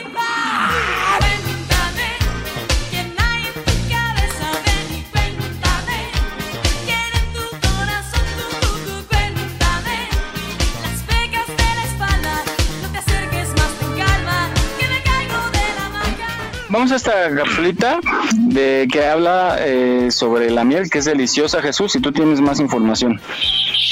Muy bien, pues eh, algo, fíjate que es curioso, la miel en realidad, eh, del proceso de elaboración a través de las abejas de la miel, pues es, es una mm, cuestión que, bueno, si se analiza bien, pues no es así como tan antojable, pero pues sabe rica y además es muy benéfica la miel para la salud en, como alimento. Y vamos a escuchar esta cápsula. Adelante, corre cápsula. Las abejas llevan en la Tierra 50 millones de años y juegan un papel importante en la polinización y en la preservación del medio ambiente. Más del 35% de la producción agraria mundial es gracias a la polinización de las abejas. Una colmena puede llegar a tener hasta 50.000 abejas. Las colmenas están compuestas por la reina, las obreras y los zánganos. Los zánganos son las abejas macho de la colmena. Se desarrollan en celdas más grandes que las obreras y proceden de huevos sin fecundar. El zángano es el que se encarga de fecundar a la reina para que ponga los huevos de los que nacerán las obreras. Esa es su única labor. La miel es el alimento que fabrican las abejas para alimentar a las crías y almacenarán todo lo que puedan para alimentarse durante el invierno. Entre las obreras, las exploradoras se encargan de buscar nuevas fuentes de néctar. La polinización es el proceso de trasladar el polen de la antena, órgano masculino de la flor, al estigma, órgano femenino. Esto es necesario para que la flor se convierta en fruto. Las abejas, al ir de flor en flor, llevan en sus patitas el polen de unas flores a otras y así las polinizan. Una colmena tiene que estar a 36 o 37 grados y 65% de humedad.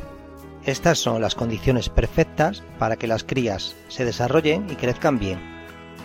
Cuando la temperatura sube demasiado, algunas obreras salen a la entrada de la colmena y mueven sus alas para que el aire se mueva y así refrigerar la colmena. Si la temperatura sigue subiendo, van a buscar agua y la colocan en algunos lugares de la colmena.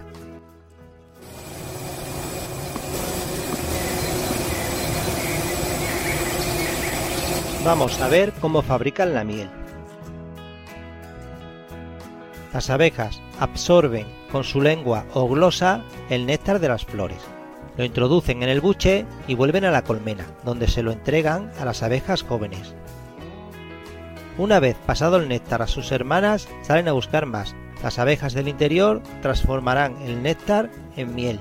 Para hacerlo, rebajarán el porcentaje de humedad del néctar, desde un 60% con el que entra la colmena hasta un 16 o 18 que tiene la miel. Las abejas jóvenes que se encuentran dentro de la colmena se pasarán el néctar de unas a otras enriqueciéndolo con enzimas que ellas mismas segregan. El proceso durará varios días. Cuando los aportes de néctar ya son muy elevados, deposita las gotitas en los panales. Durante la noche todas las abejas se encargarán de procesarlo. Cuando las abejas comprueban que la miel ya está lista, la guardan sellándola con una fina capa de cera. Esto indicará a los apicultores que la miel ya está lista para ser recogida de las colmenas. No olvides seguirnos en nuestra página en Facebook. Aquí estamos, México. Para nosotros es un placer trabajar para ti. Aquí estamos, México. Continuamos.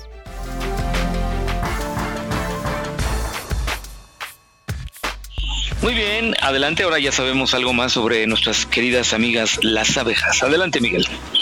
Bueno, pues preparen su lápiz y su hoja para el test. Que, que no sé el te- yo no sé el tema. ¿De qué se trata? A ver, cuéntanos, Vane. sorpresa, ¿verdad? Ahí está. El tema es que, fíjate, vamos a descubrir qué tan procrastinador son. Ah, ¿verdad? Fíjate que son las personas que siempre encuentran alguna excusa para dejar todo para después.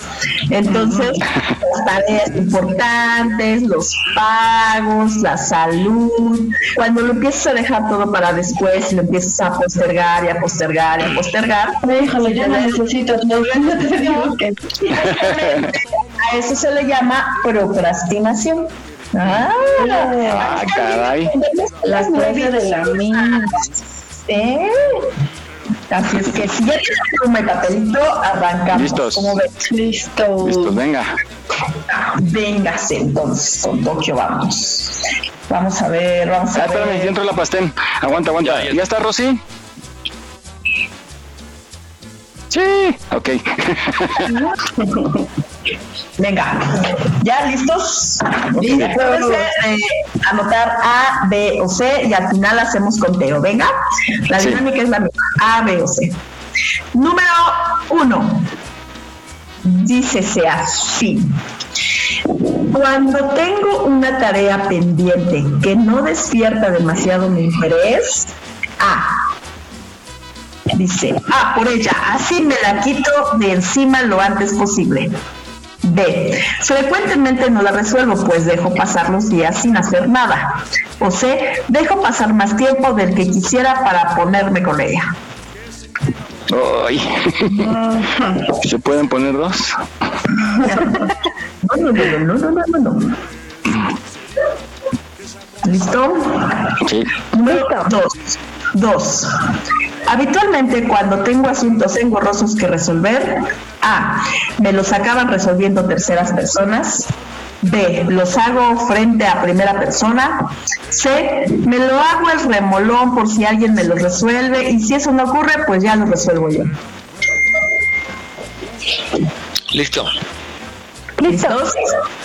Venga, tres, tres. Cuando veo emails pendientes en la bandeja de entrada de mi correo, A. Ahí se quedan hasta que encuentro el momento de atenderlos. B. reco- B, Reconozco que están ahí más tiempo del que me gustaría. C. Me pica por lo que me los quito de encima lo antes posible.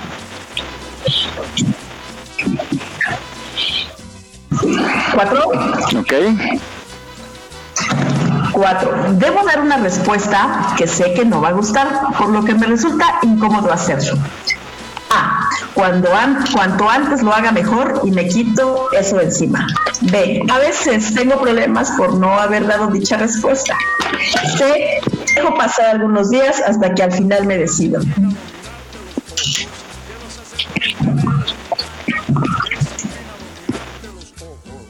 ¿Listo? Venga, cinco.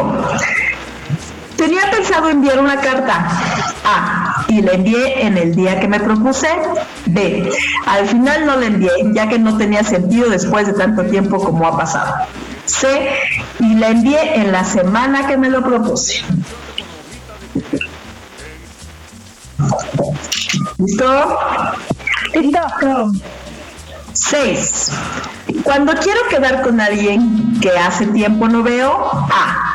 Quedo bastante después de lo previsto. B. Fijo el día lo antes posible. C.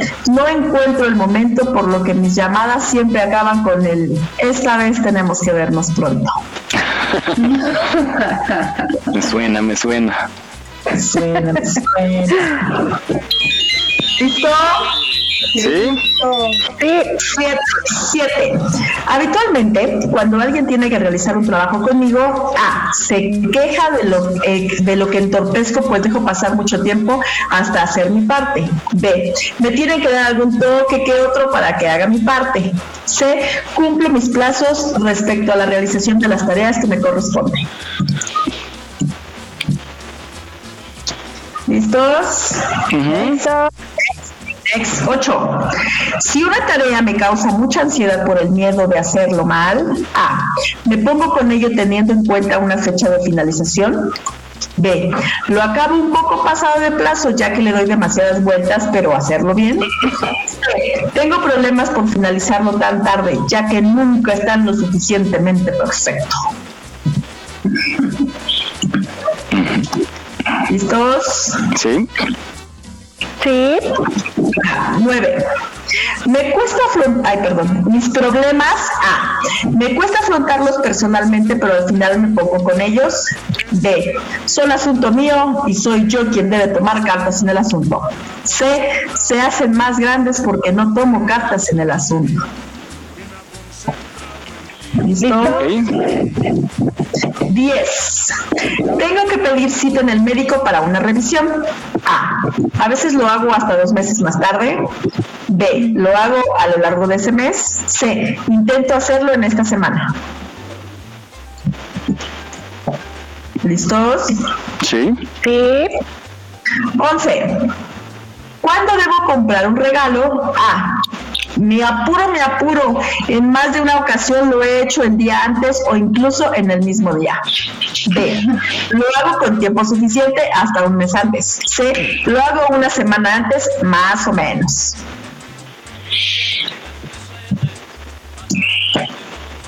Doce. Quiero aprender un idioma u otra alguna actividad. A. Llevo esperando un año o más para ello. B. Este mes me apunto como sea. C. Llevo esperando seis meses o más para ello.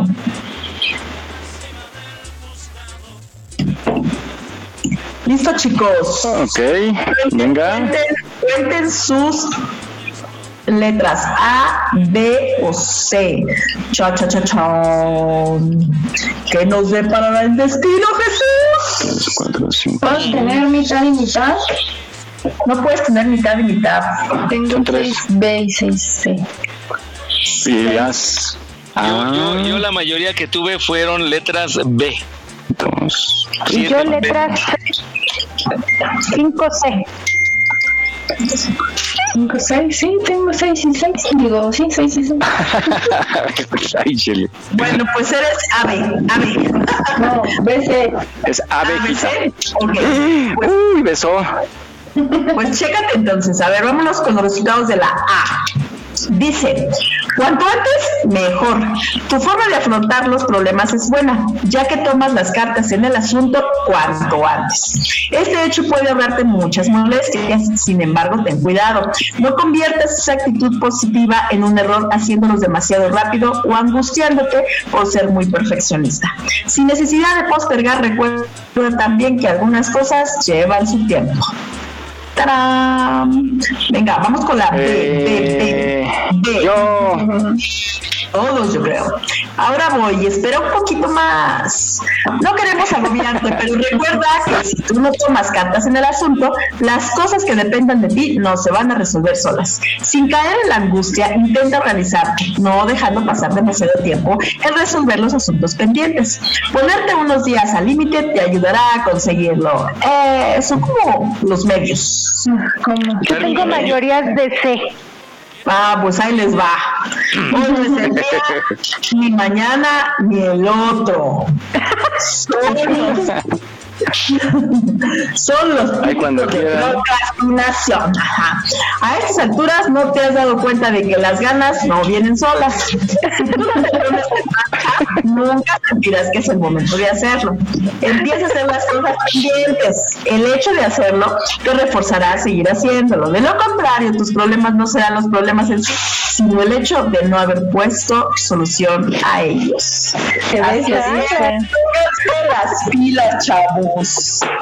Te Ya ves. no necesito un té, yo te digo. Pero mira, tú tuviste la mitad, o sea, mitad B, Sí, mitad tantito, C. tantito. Pero mira, un punto más para la C que para la B, no te hagas. Por eso te digo, no necesito un té, ya sé que como soy. Así, así es que yo les puedo decir para cerrar este test que si no lo puedes hacer hoy, hazlo mañana y si no pasado será.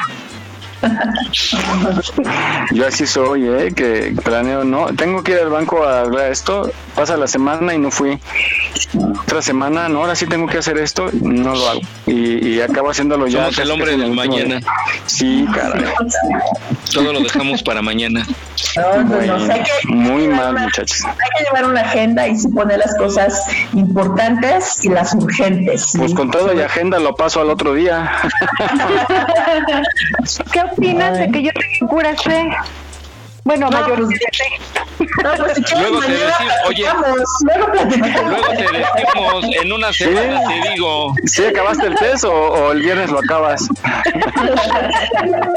Si quieres, te paso las preguntas para cuando tengas un tiempito lo hagas.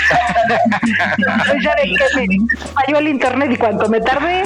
No, pues sí, Sí, seguro. Ya lo iba a dejar para mañana, ¿ves? Sí, sí, sí. que ya Ya mañana estaba me diciendo que no.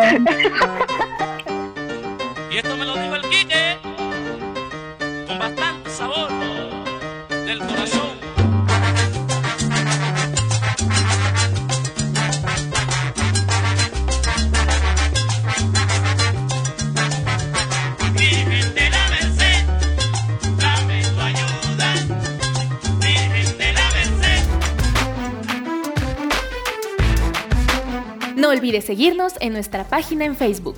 Aquí estamos, México.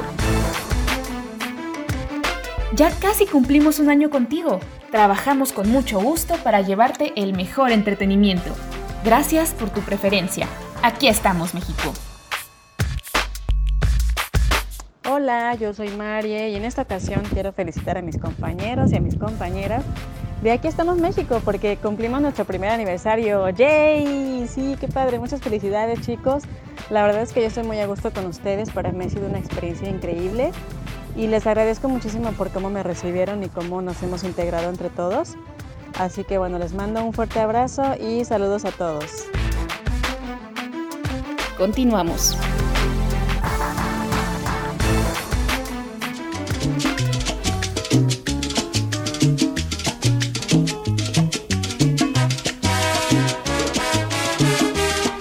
Oiga, no hemos mencionado que ya eh, cumplimos un año dentro de dos programas. Porque, ¿cu- ¿Cuántas semanas tiene el año, Jesús? ¿54? 52. Ah, no, entonces. No, pero entonces espérame. Porque... No, bueno, está cañón. No, no, no, es que si llevamos el programa 50, pero dos no fuimos al aire, en teoría sería hoy, pero si entramos un 8 de abril, no, es se el año. el año en el 8 de abril. Ahí pues se nos, nos está Porque es perdiendo un programa. Pero el No inicio de la importa, el transmisión es 8 el de abril es el 8 de abril. Ah, sí, o sea, el 8 sería el, el, el- Pues ya el siguiente, la segunda temporada. Bueno, el chiste es que estamos de celebración porque cumplimos un año de estar con ustedes, de llevarles lo mejor, de tratar de entretenerlos, de llevarlos buena información y pues, sobre todo divertirnos, ¿no? Pues ya la prueba está que Pastén era nuestra radio escucha y ahorita ya está aquí con nosotros acompañándonos. Entonces, pues ella es fiel testigo de que eh, nuestro programa es atractivo y familiar además. Sí, sí, mira, para que sea celebraciones tipo pueblo, vamos a empezar el sábado 3 de abril con las celebraciones y lo culminamos el 10. El 10 Con una barbacoa, chicharrón, echan- echando la carnitas, casa. agua de Jamaica. A ver si nos de horchata, agua Sí, de sí. horchata. Ah, de veras, ¿ustedes saben qué es la horchata? O sea, no. Físicamente, ¿qué es la horchata? No. ¿De qué estamos hablando? ¿De qué estamos hablando? Del agua de horchata. O sea, por ejemplo, el agua de limón, pues, ¿qué es el limón? Pues un limón lo exprimes, le pones azúcar y ya. Pero la horchata, ¿qué es? De, Pues como ser de arroz, arroz o O de puede avena. ser de semillitas del melón. Ah, sí es cierto, de arroz. Yo le hago de arroz. Sí, yo lo hago de arroz. avena. Pero, pero según yo, porque he estado investigando, el, la horchata como tal, como semilla, como fruta, como algo, no existe. Lo que existe es el nombre de agua de horchata que es blanca, que puede ser con arroz, eh, harina de arroz, o bien con las semillas del melón. Del melón. De esa manera sale la horchata, pero como nombre, horchata como tal no existe. ¿Cómo crees? Un invento. Ahí todo va. Estamos de aprendizaje cañón. La etimología de horchata dice. La palabra horchata procede del latín or- horchata, agua de cebada. Mira, dice origen en España y especialmente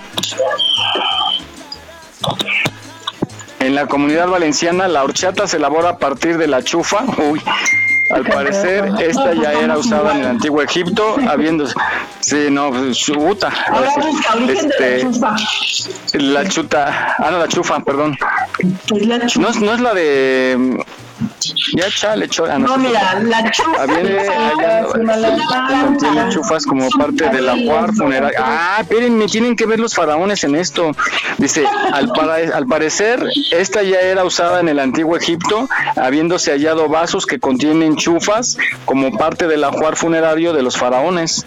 Órale, ahora, por ¿qué si regresaban a comer. ¿Y qué es una chufa? Es una planta. La planta es una, es una chufa. Pero se hace con la semilla de la Es una planta. planta vivaz alcanza unos 40 o 50 centímetros de alto y posee un sistema radicular rizomático en el que se forman finalmente las chufas, o sea, hace hojas basales y enteras. Sí, es una planta. La chufa es una planta. Ah, Ahora, de cuando vayan a pedir agua en alguna nevería, digan, "De- deme una Una agua chufa, de un chufa, agua de chufa. favor". Sí, exacto, porque aquí en aquí estamos México somos bastante cultos. Te van a decir, ¿la quiere con saranditina? Mejor deme una de limón. Así te darás de cuenta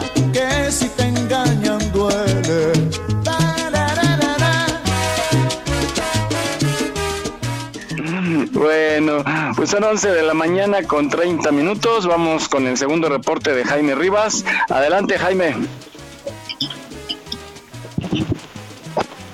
Hola, hola Miguel. Este, aquí estamos reportando eh, para recordarle a la ciudadanía, pues ya estamos checando que también eh, las multas estarán al por mayor la próxima semana por el sábado de gloria. Entonces te comento que las multas son de aproximadamente 3.400 pesos a quien desperdicie agua eh, el día del sábado de gloria. Entonces para que estemos previstos para para ese día. Ni va a haber agua. No, no va a haber y la poca que haya pues no la debemos de desperdiciar. Claro. Te recuerdo que está el hoy no circula sabatino vigente a partir de las 5 de la mañana y hasta las 10 de la noche. Este programa aplica para los vehículos con holograma 1 eh, no- que terminan en número par. Para todos los vehículos que tengan holograma 2 y los que tengan placas foráneas no pueden circular el día de hoy. Y es lo que tenemos hasta el día de hoy y a la hora, Miguel. Muy bien, Jaime, pues gracias por tu reporte, cuídate mucho y pues muy buenas recomendaciones, sobre todo protéjase del calor y que tengan su vehículo en excelente estado para evitar un accidente. Bueno, Así es, Miguel. gracias. Cuídense y hidrátense también. Hasta luego. Claro, Hasta cuídate luego, mucho, nos escuchamos la próxima semana. Buen fin, saludos. Gracias.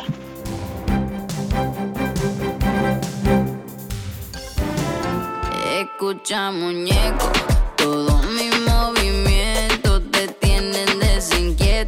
Seducirte no es un reto, no, no, no, no. Y no es secreto, el que no se aquiete sola la quieto. Y ya que tú andas de coqueto, Ah, bueno, no, ya me, matan mi pregunta. Le estaba preguntando que si nos reuníamos, a ustedes qué le gustaría que comiéramos ese día. Porque ya vi que varía. Ay, no, pues es que hacemos buffet, ¿no? ¿O qué? ¿Por qué? Nada más una cosa, hacemos buffet. No, no, por eso, pero te- con tendencia que a las carnitas, a, a las ensaladas, a la pizza, Yo sugiero pizza, yo. tostaditas de tacos, La carne asada. ¡Ey! La chili, Rosy. Eh, a mí me da igual, yo como de todo. Ah, bueno. Vane, que de, que, que de, de todo, ah. Yo igual.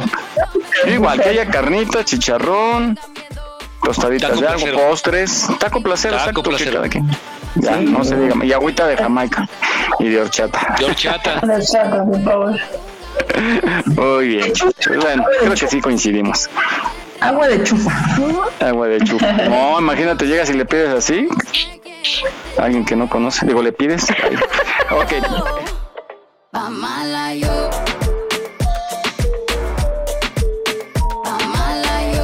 Pues vamos ahora a cambiar de tema. Vamos a hablar de los monasterios, del- de los monjes, de las casas de retiro. Eh, tú tienes más información, Jesús. Estaría padre un día irnos así, ¿no? De cómo, cómo organizan luego De esas retiro, salidas, de ¿no? retiro, de Retiro retiro. espiritual, ¿no? Ajá. Pero no se puede hablar, ¿o sí? No, no, nada más orar. Hacer meditación. Les hace falta, niñas. Pecadoras, ¿no? Ahora Pues yo, el- yo el lunes, Cada hora mayor. yo el lunes voy a ir de retiro, pero al banco. Voy a retirarlo de la luz. Muy Bueno, bien. muy bien, pues, pues vamos a escuchar esta cápsula. Eh, yo recordé, yo recordé que cuando era chico yo veía unas monjitas este, en Coyoacán. Eran pingüinos, Jesús. Ándale, no, pero eran de, de hábito café, eran de hábito café. Ah, sí. Ah, Y- sí, sí, sí. y este y vendían galletas este entonces eran como tres monjitas y este en los semáforos eh, tenían unas canastitas muy bonitas y envueltas en celofán en el interior, pues galletas que decían que estaban hechas por ellas, ¿no? A lo mejor eran eh, Hechas con huevos. ¿no? Ándale.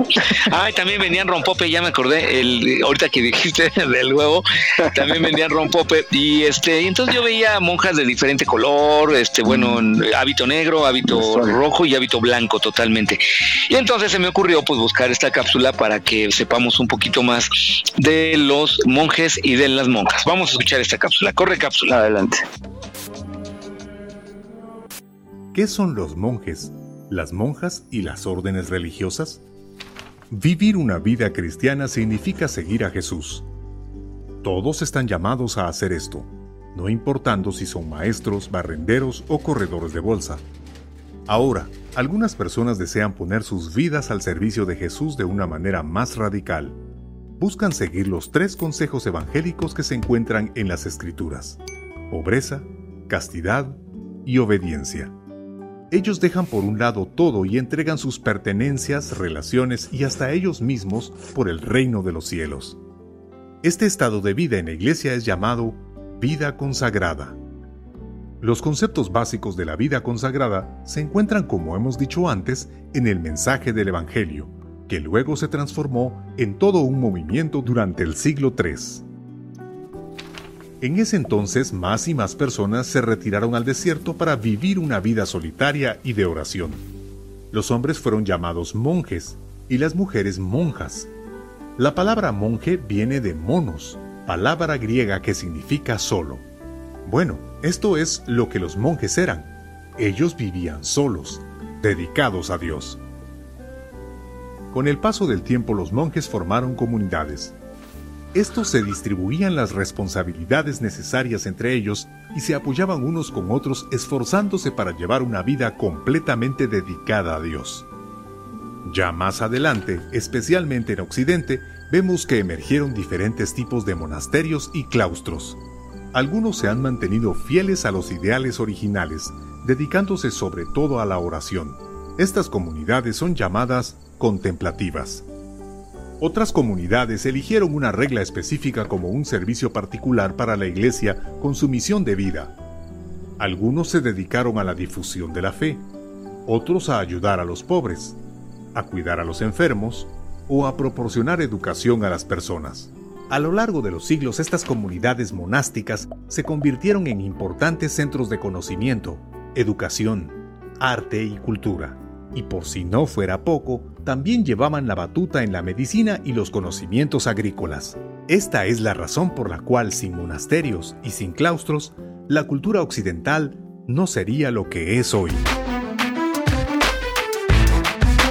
No olvides seguirnos en nuestra página en Facebook. Aquí estamos, México. Ya casi cumplimos un año contigo. Trabajamos con mucho gusto para llevarte el mejor entretenimiento. Gracias por tu preferencia. Aquí estamos, México. Continuamos. Muy bien, pues ahora ya sabemos un poquito más de la vida religiosa, de cómo son aquellas personas que están dedicados 100% pues a su religión. Adelante, Miguel. Son bien chambeadoras. Ahora que llevé a mi mamá a vacunar allá al Campo Marte, ahí estaba justo unas monjitas de café con su canacita de galletas y, y el sol estaba tremendo y pobres, ya te- tenían rato ahí, tenían un buen de galletas por vender todavía. Entonces, cuando ve a las monjitas que estén vendiendo, eh, cómpreles para así apoyarlos, porque justo ahorita en la pandemia también un área que sufrió fueron las iglesias, en pues, cuestión de las limosnas y donativos, eh, bajaron sus ingresos, entonces ahora están muy activas tratando de conseguir, pues porque tienen gastos diarios, ¿no? A veces también hacen muy buena labor, dan de comer a gente sin hogar y pues necesitan hacerse de recursos y salen a vender sus productos que les salen bien ricos. Eh, y sin Entonces, bodas, sin compren. 15 años, sin bautizos, Sí, que de ahí caray, sin ingreso. Sí, entonces apóyelos, cómpralas porque además están bien ricas las galletas. Bueno, eh, pues vamos a ver con con el los... calor, el hábito. Sí, sí, sí, sí, como, como si fuera burka. Sí, No, porque son gruesos, ese material es grueso. de color oscuro. Y de oscuro. Bueno, las que van de blanco pues se salvan, ¿no? Pero las de negro, las de café. Pues sí, se salvan. Sí, sí, sí, la sufren. Bueno, vamos ahora con nuestros amigos de Dicen que Dicen, con traen esta frase que sí la hemos escuchado, seguramente que es de qué lado masca la iguana. Muy interesante. ¿Derecho o izquierdo? Depende de qué lado estés. Si la ves de Ah, frente. pues sí. Ah, sí. eh. Tú ya sabías cómo masca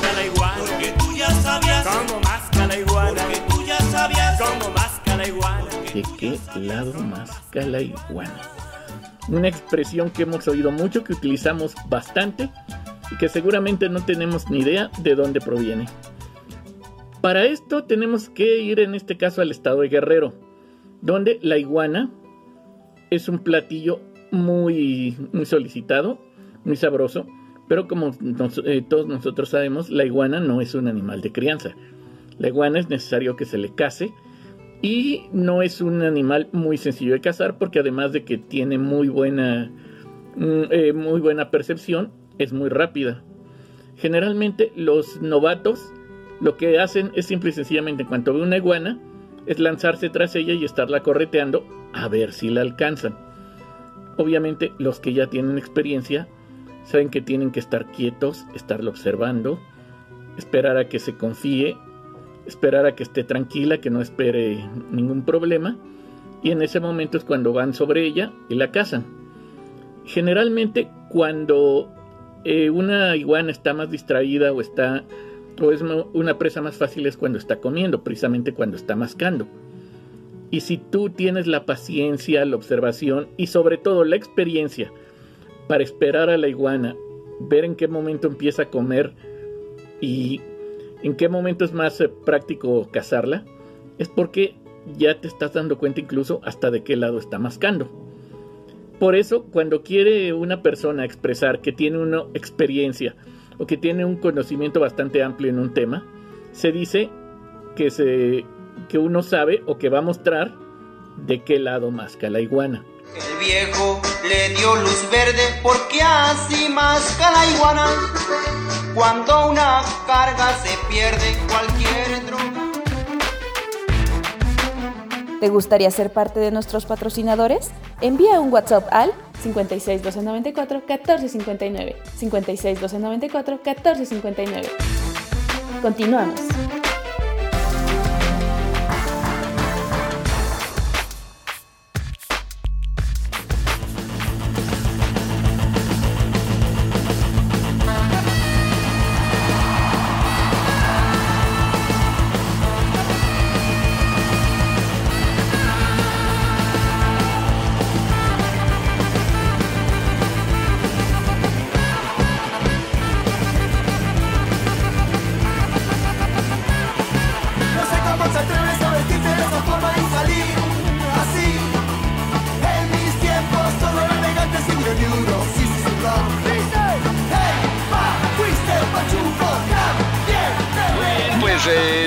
De este pequeño paréntesis eh, que ya escuchamos de qué lado masca la iguana, ¿quién decía? Había un personaje muy famoso que decía, ya saben de qué lado masca la iguana, pero Ah, no caray. recuerdo quién es. Pero bueno, adelante Miguel.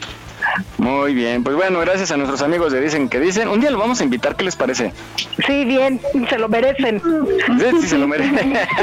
se lo merece. Empiezan a prohibir que nos conozcan. Vamos a darles el privilegio de conocer. Sí, sí. que vean de qué lado masca la iguana. ¿sabes qué me preocupa? Que van a querer llegar y van a decir, ¿dónde está mi cheque? Sí. Soy tu representante, le voy a decir. Exacto. La gente te conoce por nosotros. Nada, sí vamos a invitarlos, los voy a localizar y lo invitamos. Oye, para que vean que de qué lado masca la iguana. Claro. bueno, oigan, ¿ustedes tienen gatos? No, Yo no. No, y No, todos que dijeron al unísono. los odio. ¿Por qué, Chile? No, Porque pues. soy alérgica, soy asmática, entonces se me acerca un gato y me ando muriendo. Pero el gato no tiene la culpa de tus Ya sé que te voy a regalar. No, no, y además, no sé, de- dejan pelos por todas partes. Una almohada de piel hacen de gato. ruido muy feo, no, no. Tú me quedas... Mm, a mí tampoco me gustan, ¿eh? A mí como que me dan miedo.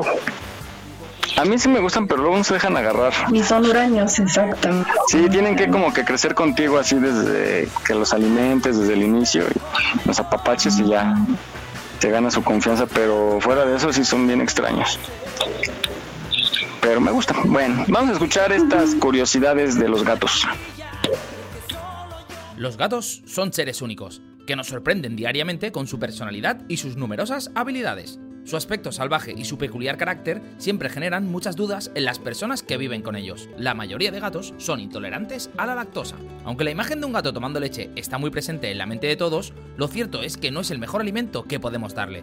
Durante el periodo de lactancia, los gatos bebés producen una gran cantidad de una enzima llamada lactasa, que es la responsable de digerir la lactosa de la leche materna.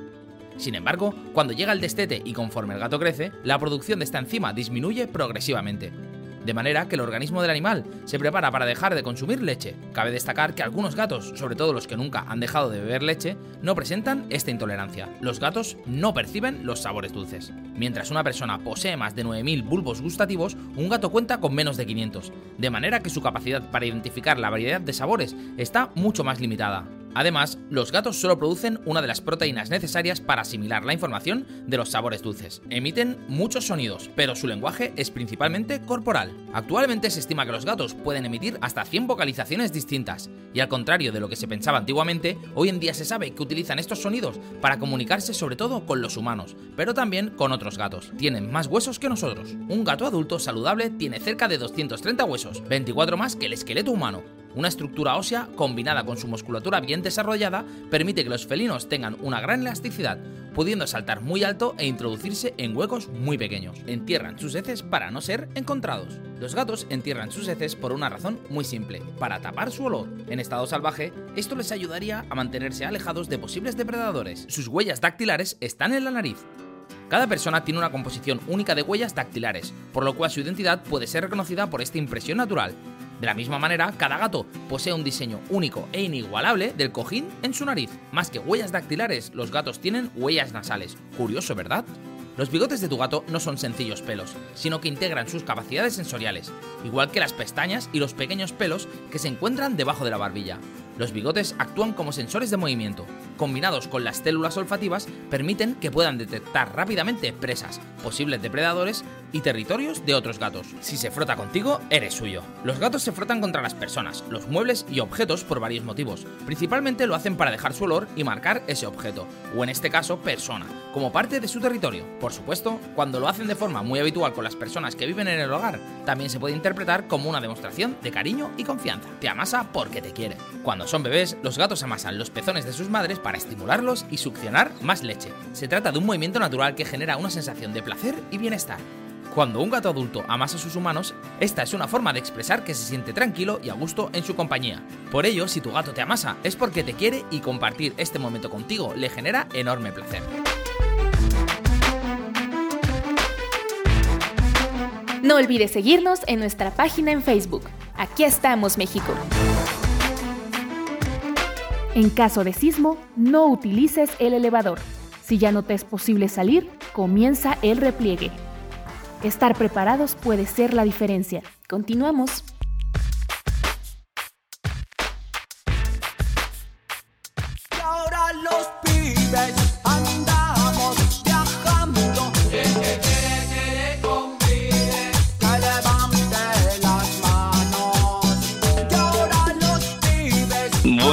Sabemos un poquito más de los gatos.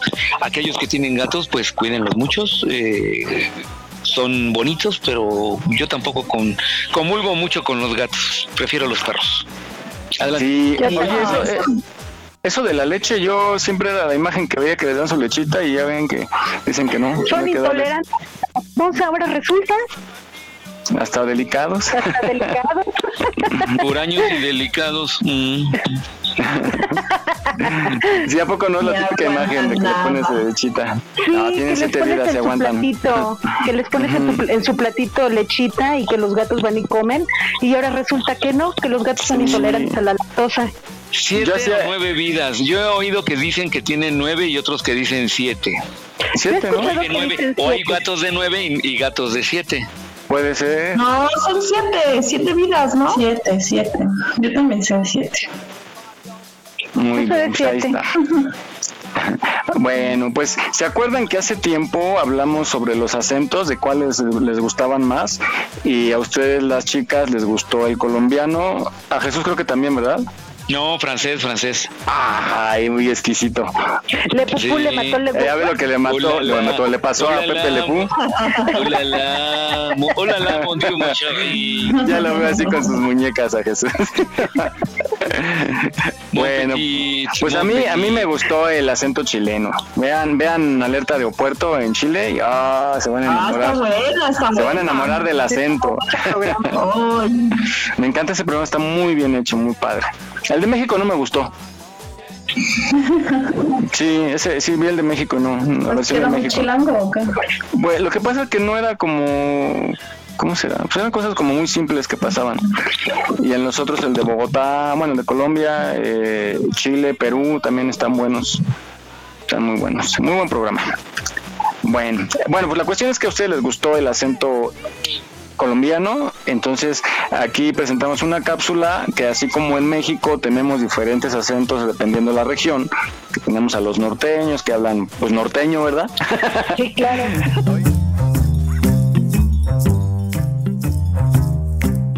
Existe la posibilidad que quienes no nacieron o nunca hayan visitado Colombia crean que todos tenemos el acento colombiano. Pero resulta que la cosa es más compleja porque además de una gran diversidad y riqueza de vocabulario, tenemos muchísimos acentos. Tenemos los que hablan paisa, que están en Antioquia, Risaralda y Quindío. Querida, no lo compré, es que yo te lo regalo. Hágale, parce, todo bien que aquí cabemos todos. Eh, Ave María, paisa, no se vara. ¿Vos de verdad crees que esta casa es un hotel o qué? El pastuso, que se habla en Nariño. La bendición, papito, la bendición. Ah, chayo, la que frío que está haciendo, vámonos a chumar con unos hervidos. El caleño, que se habla en el Valle del Cauca. La me ve. Vamos a recoger estas hembritas y nos vamos para el río, ¿qué? Caminada. Ah, pero mírame esta cucha toda salsa, ve. Relájate, relájate, hombre. El santandereano, que como bien lo dice su nombre, se habla en Santander y en el norte de Santander. Usted sí es mucho maleta, mano. Propere tatico. Usted sí es mucho pingo, ¿no? Mucho toche, mano.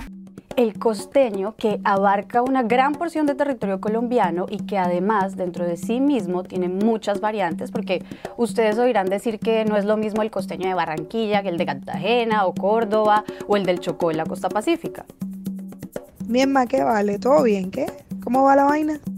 Ay, sí, como ño moñito. Eche, pero mira pa' ver. Ah, pero si una cosa es una cosa y otra cosa es otra cosa. ¿Qué tiene que ver Cato con la taja? Va pues. Y el bogotano, o rolo, que estamos convencidos de que tenemos el acento más neutro del mundo. Recuerdo esa fecha como si hubiera sido ayer y ya han pasado unos seis años. ¿Lo recuerdas? Eh, lo recuerdo. Y tal vez nos toque afrontar que en realidad para los demás no es tan neutro. Lo importante es que independientemente de cómo lo pronunciemos, todos vamos a entender cuando nos pidan una empanada, una arepa, sea de huevo, de choclo o antioqueña, una lechona, un cuy o un pescado frito con arroz con coco.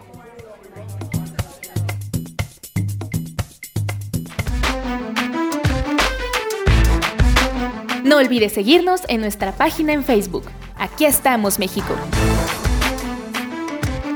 Ya casi cumplimos un año contigo. Trabajamos con mucho gusto para llevarte el mejor entretenimiento. Gracias por tu preferencia.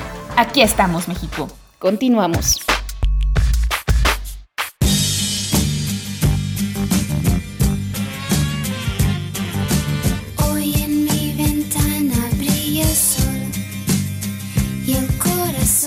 Pues ya estamos de regreso. Adelante, Miguel. Bueno, pues ya estamos y ya es hora de despedirnos. Muchas gracias a todos. Ya, ya, porque ya hay que hacer más cosas, hay que desayunar bien, terminar de desayunar. Ya voy con No. el señor. Sí, tenemos que ¿Estás con el señor? El señor de, De la los- barbacoa. De la barbacoa. Ay, señor de las barbacoas. Sí, caray, una barbacollita con su agüita de Jamaica. Bueno, pues muchísimas gracias chicos. Ya son las 12 del día. Nos despedimos. Estamos a punto de cumplir un año y les damos las gracias por aguantarnos todo este tiempo, eh, pues con muchos errores que tenemos, pero lo hacemos de todo corazón y gracias a ustedes también chicas que se han ido integrando a lo largo de estos últimos meses y pues la intención es llevarles entretenimiento, ¿verdad? un poco de información y ojalá duremos muchísimos años más. Gracias por escucharnos y pues adelante vamos a despedirnos. Eh, Pastén. Muchas gracias a todos, amigos radionautas. Cuídense mucho, por favor, no, maje- no bajen la guardia, pónganse su cubrebocas, su careta, lávense muchas veces sus manitas y a disfrutar el día que va a estar muy rico, muy soleado. Este, si salen, por favor, sana distancia, cuídense mucho y muchas gracias a todos. Ya ven, ya ven cómo si es bien obsesionada con la lavada de manos, la Pastén. ya hasta las trae transparentes. Con agüita y con jabón, como ping-pong.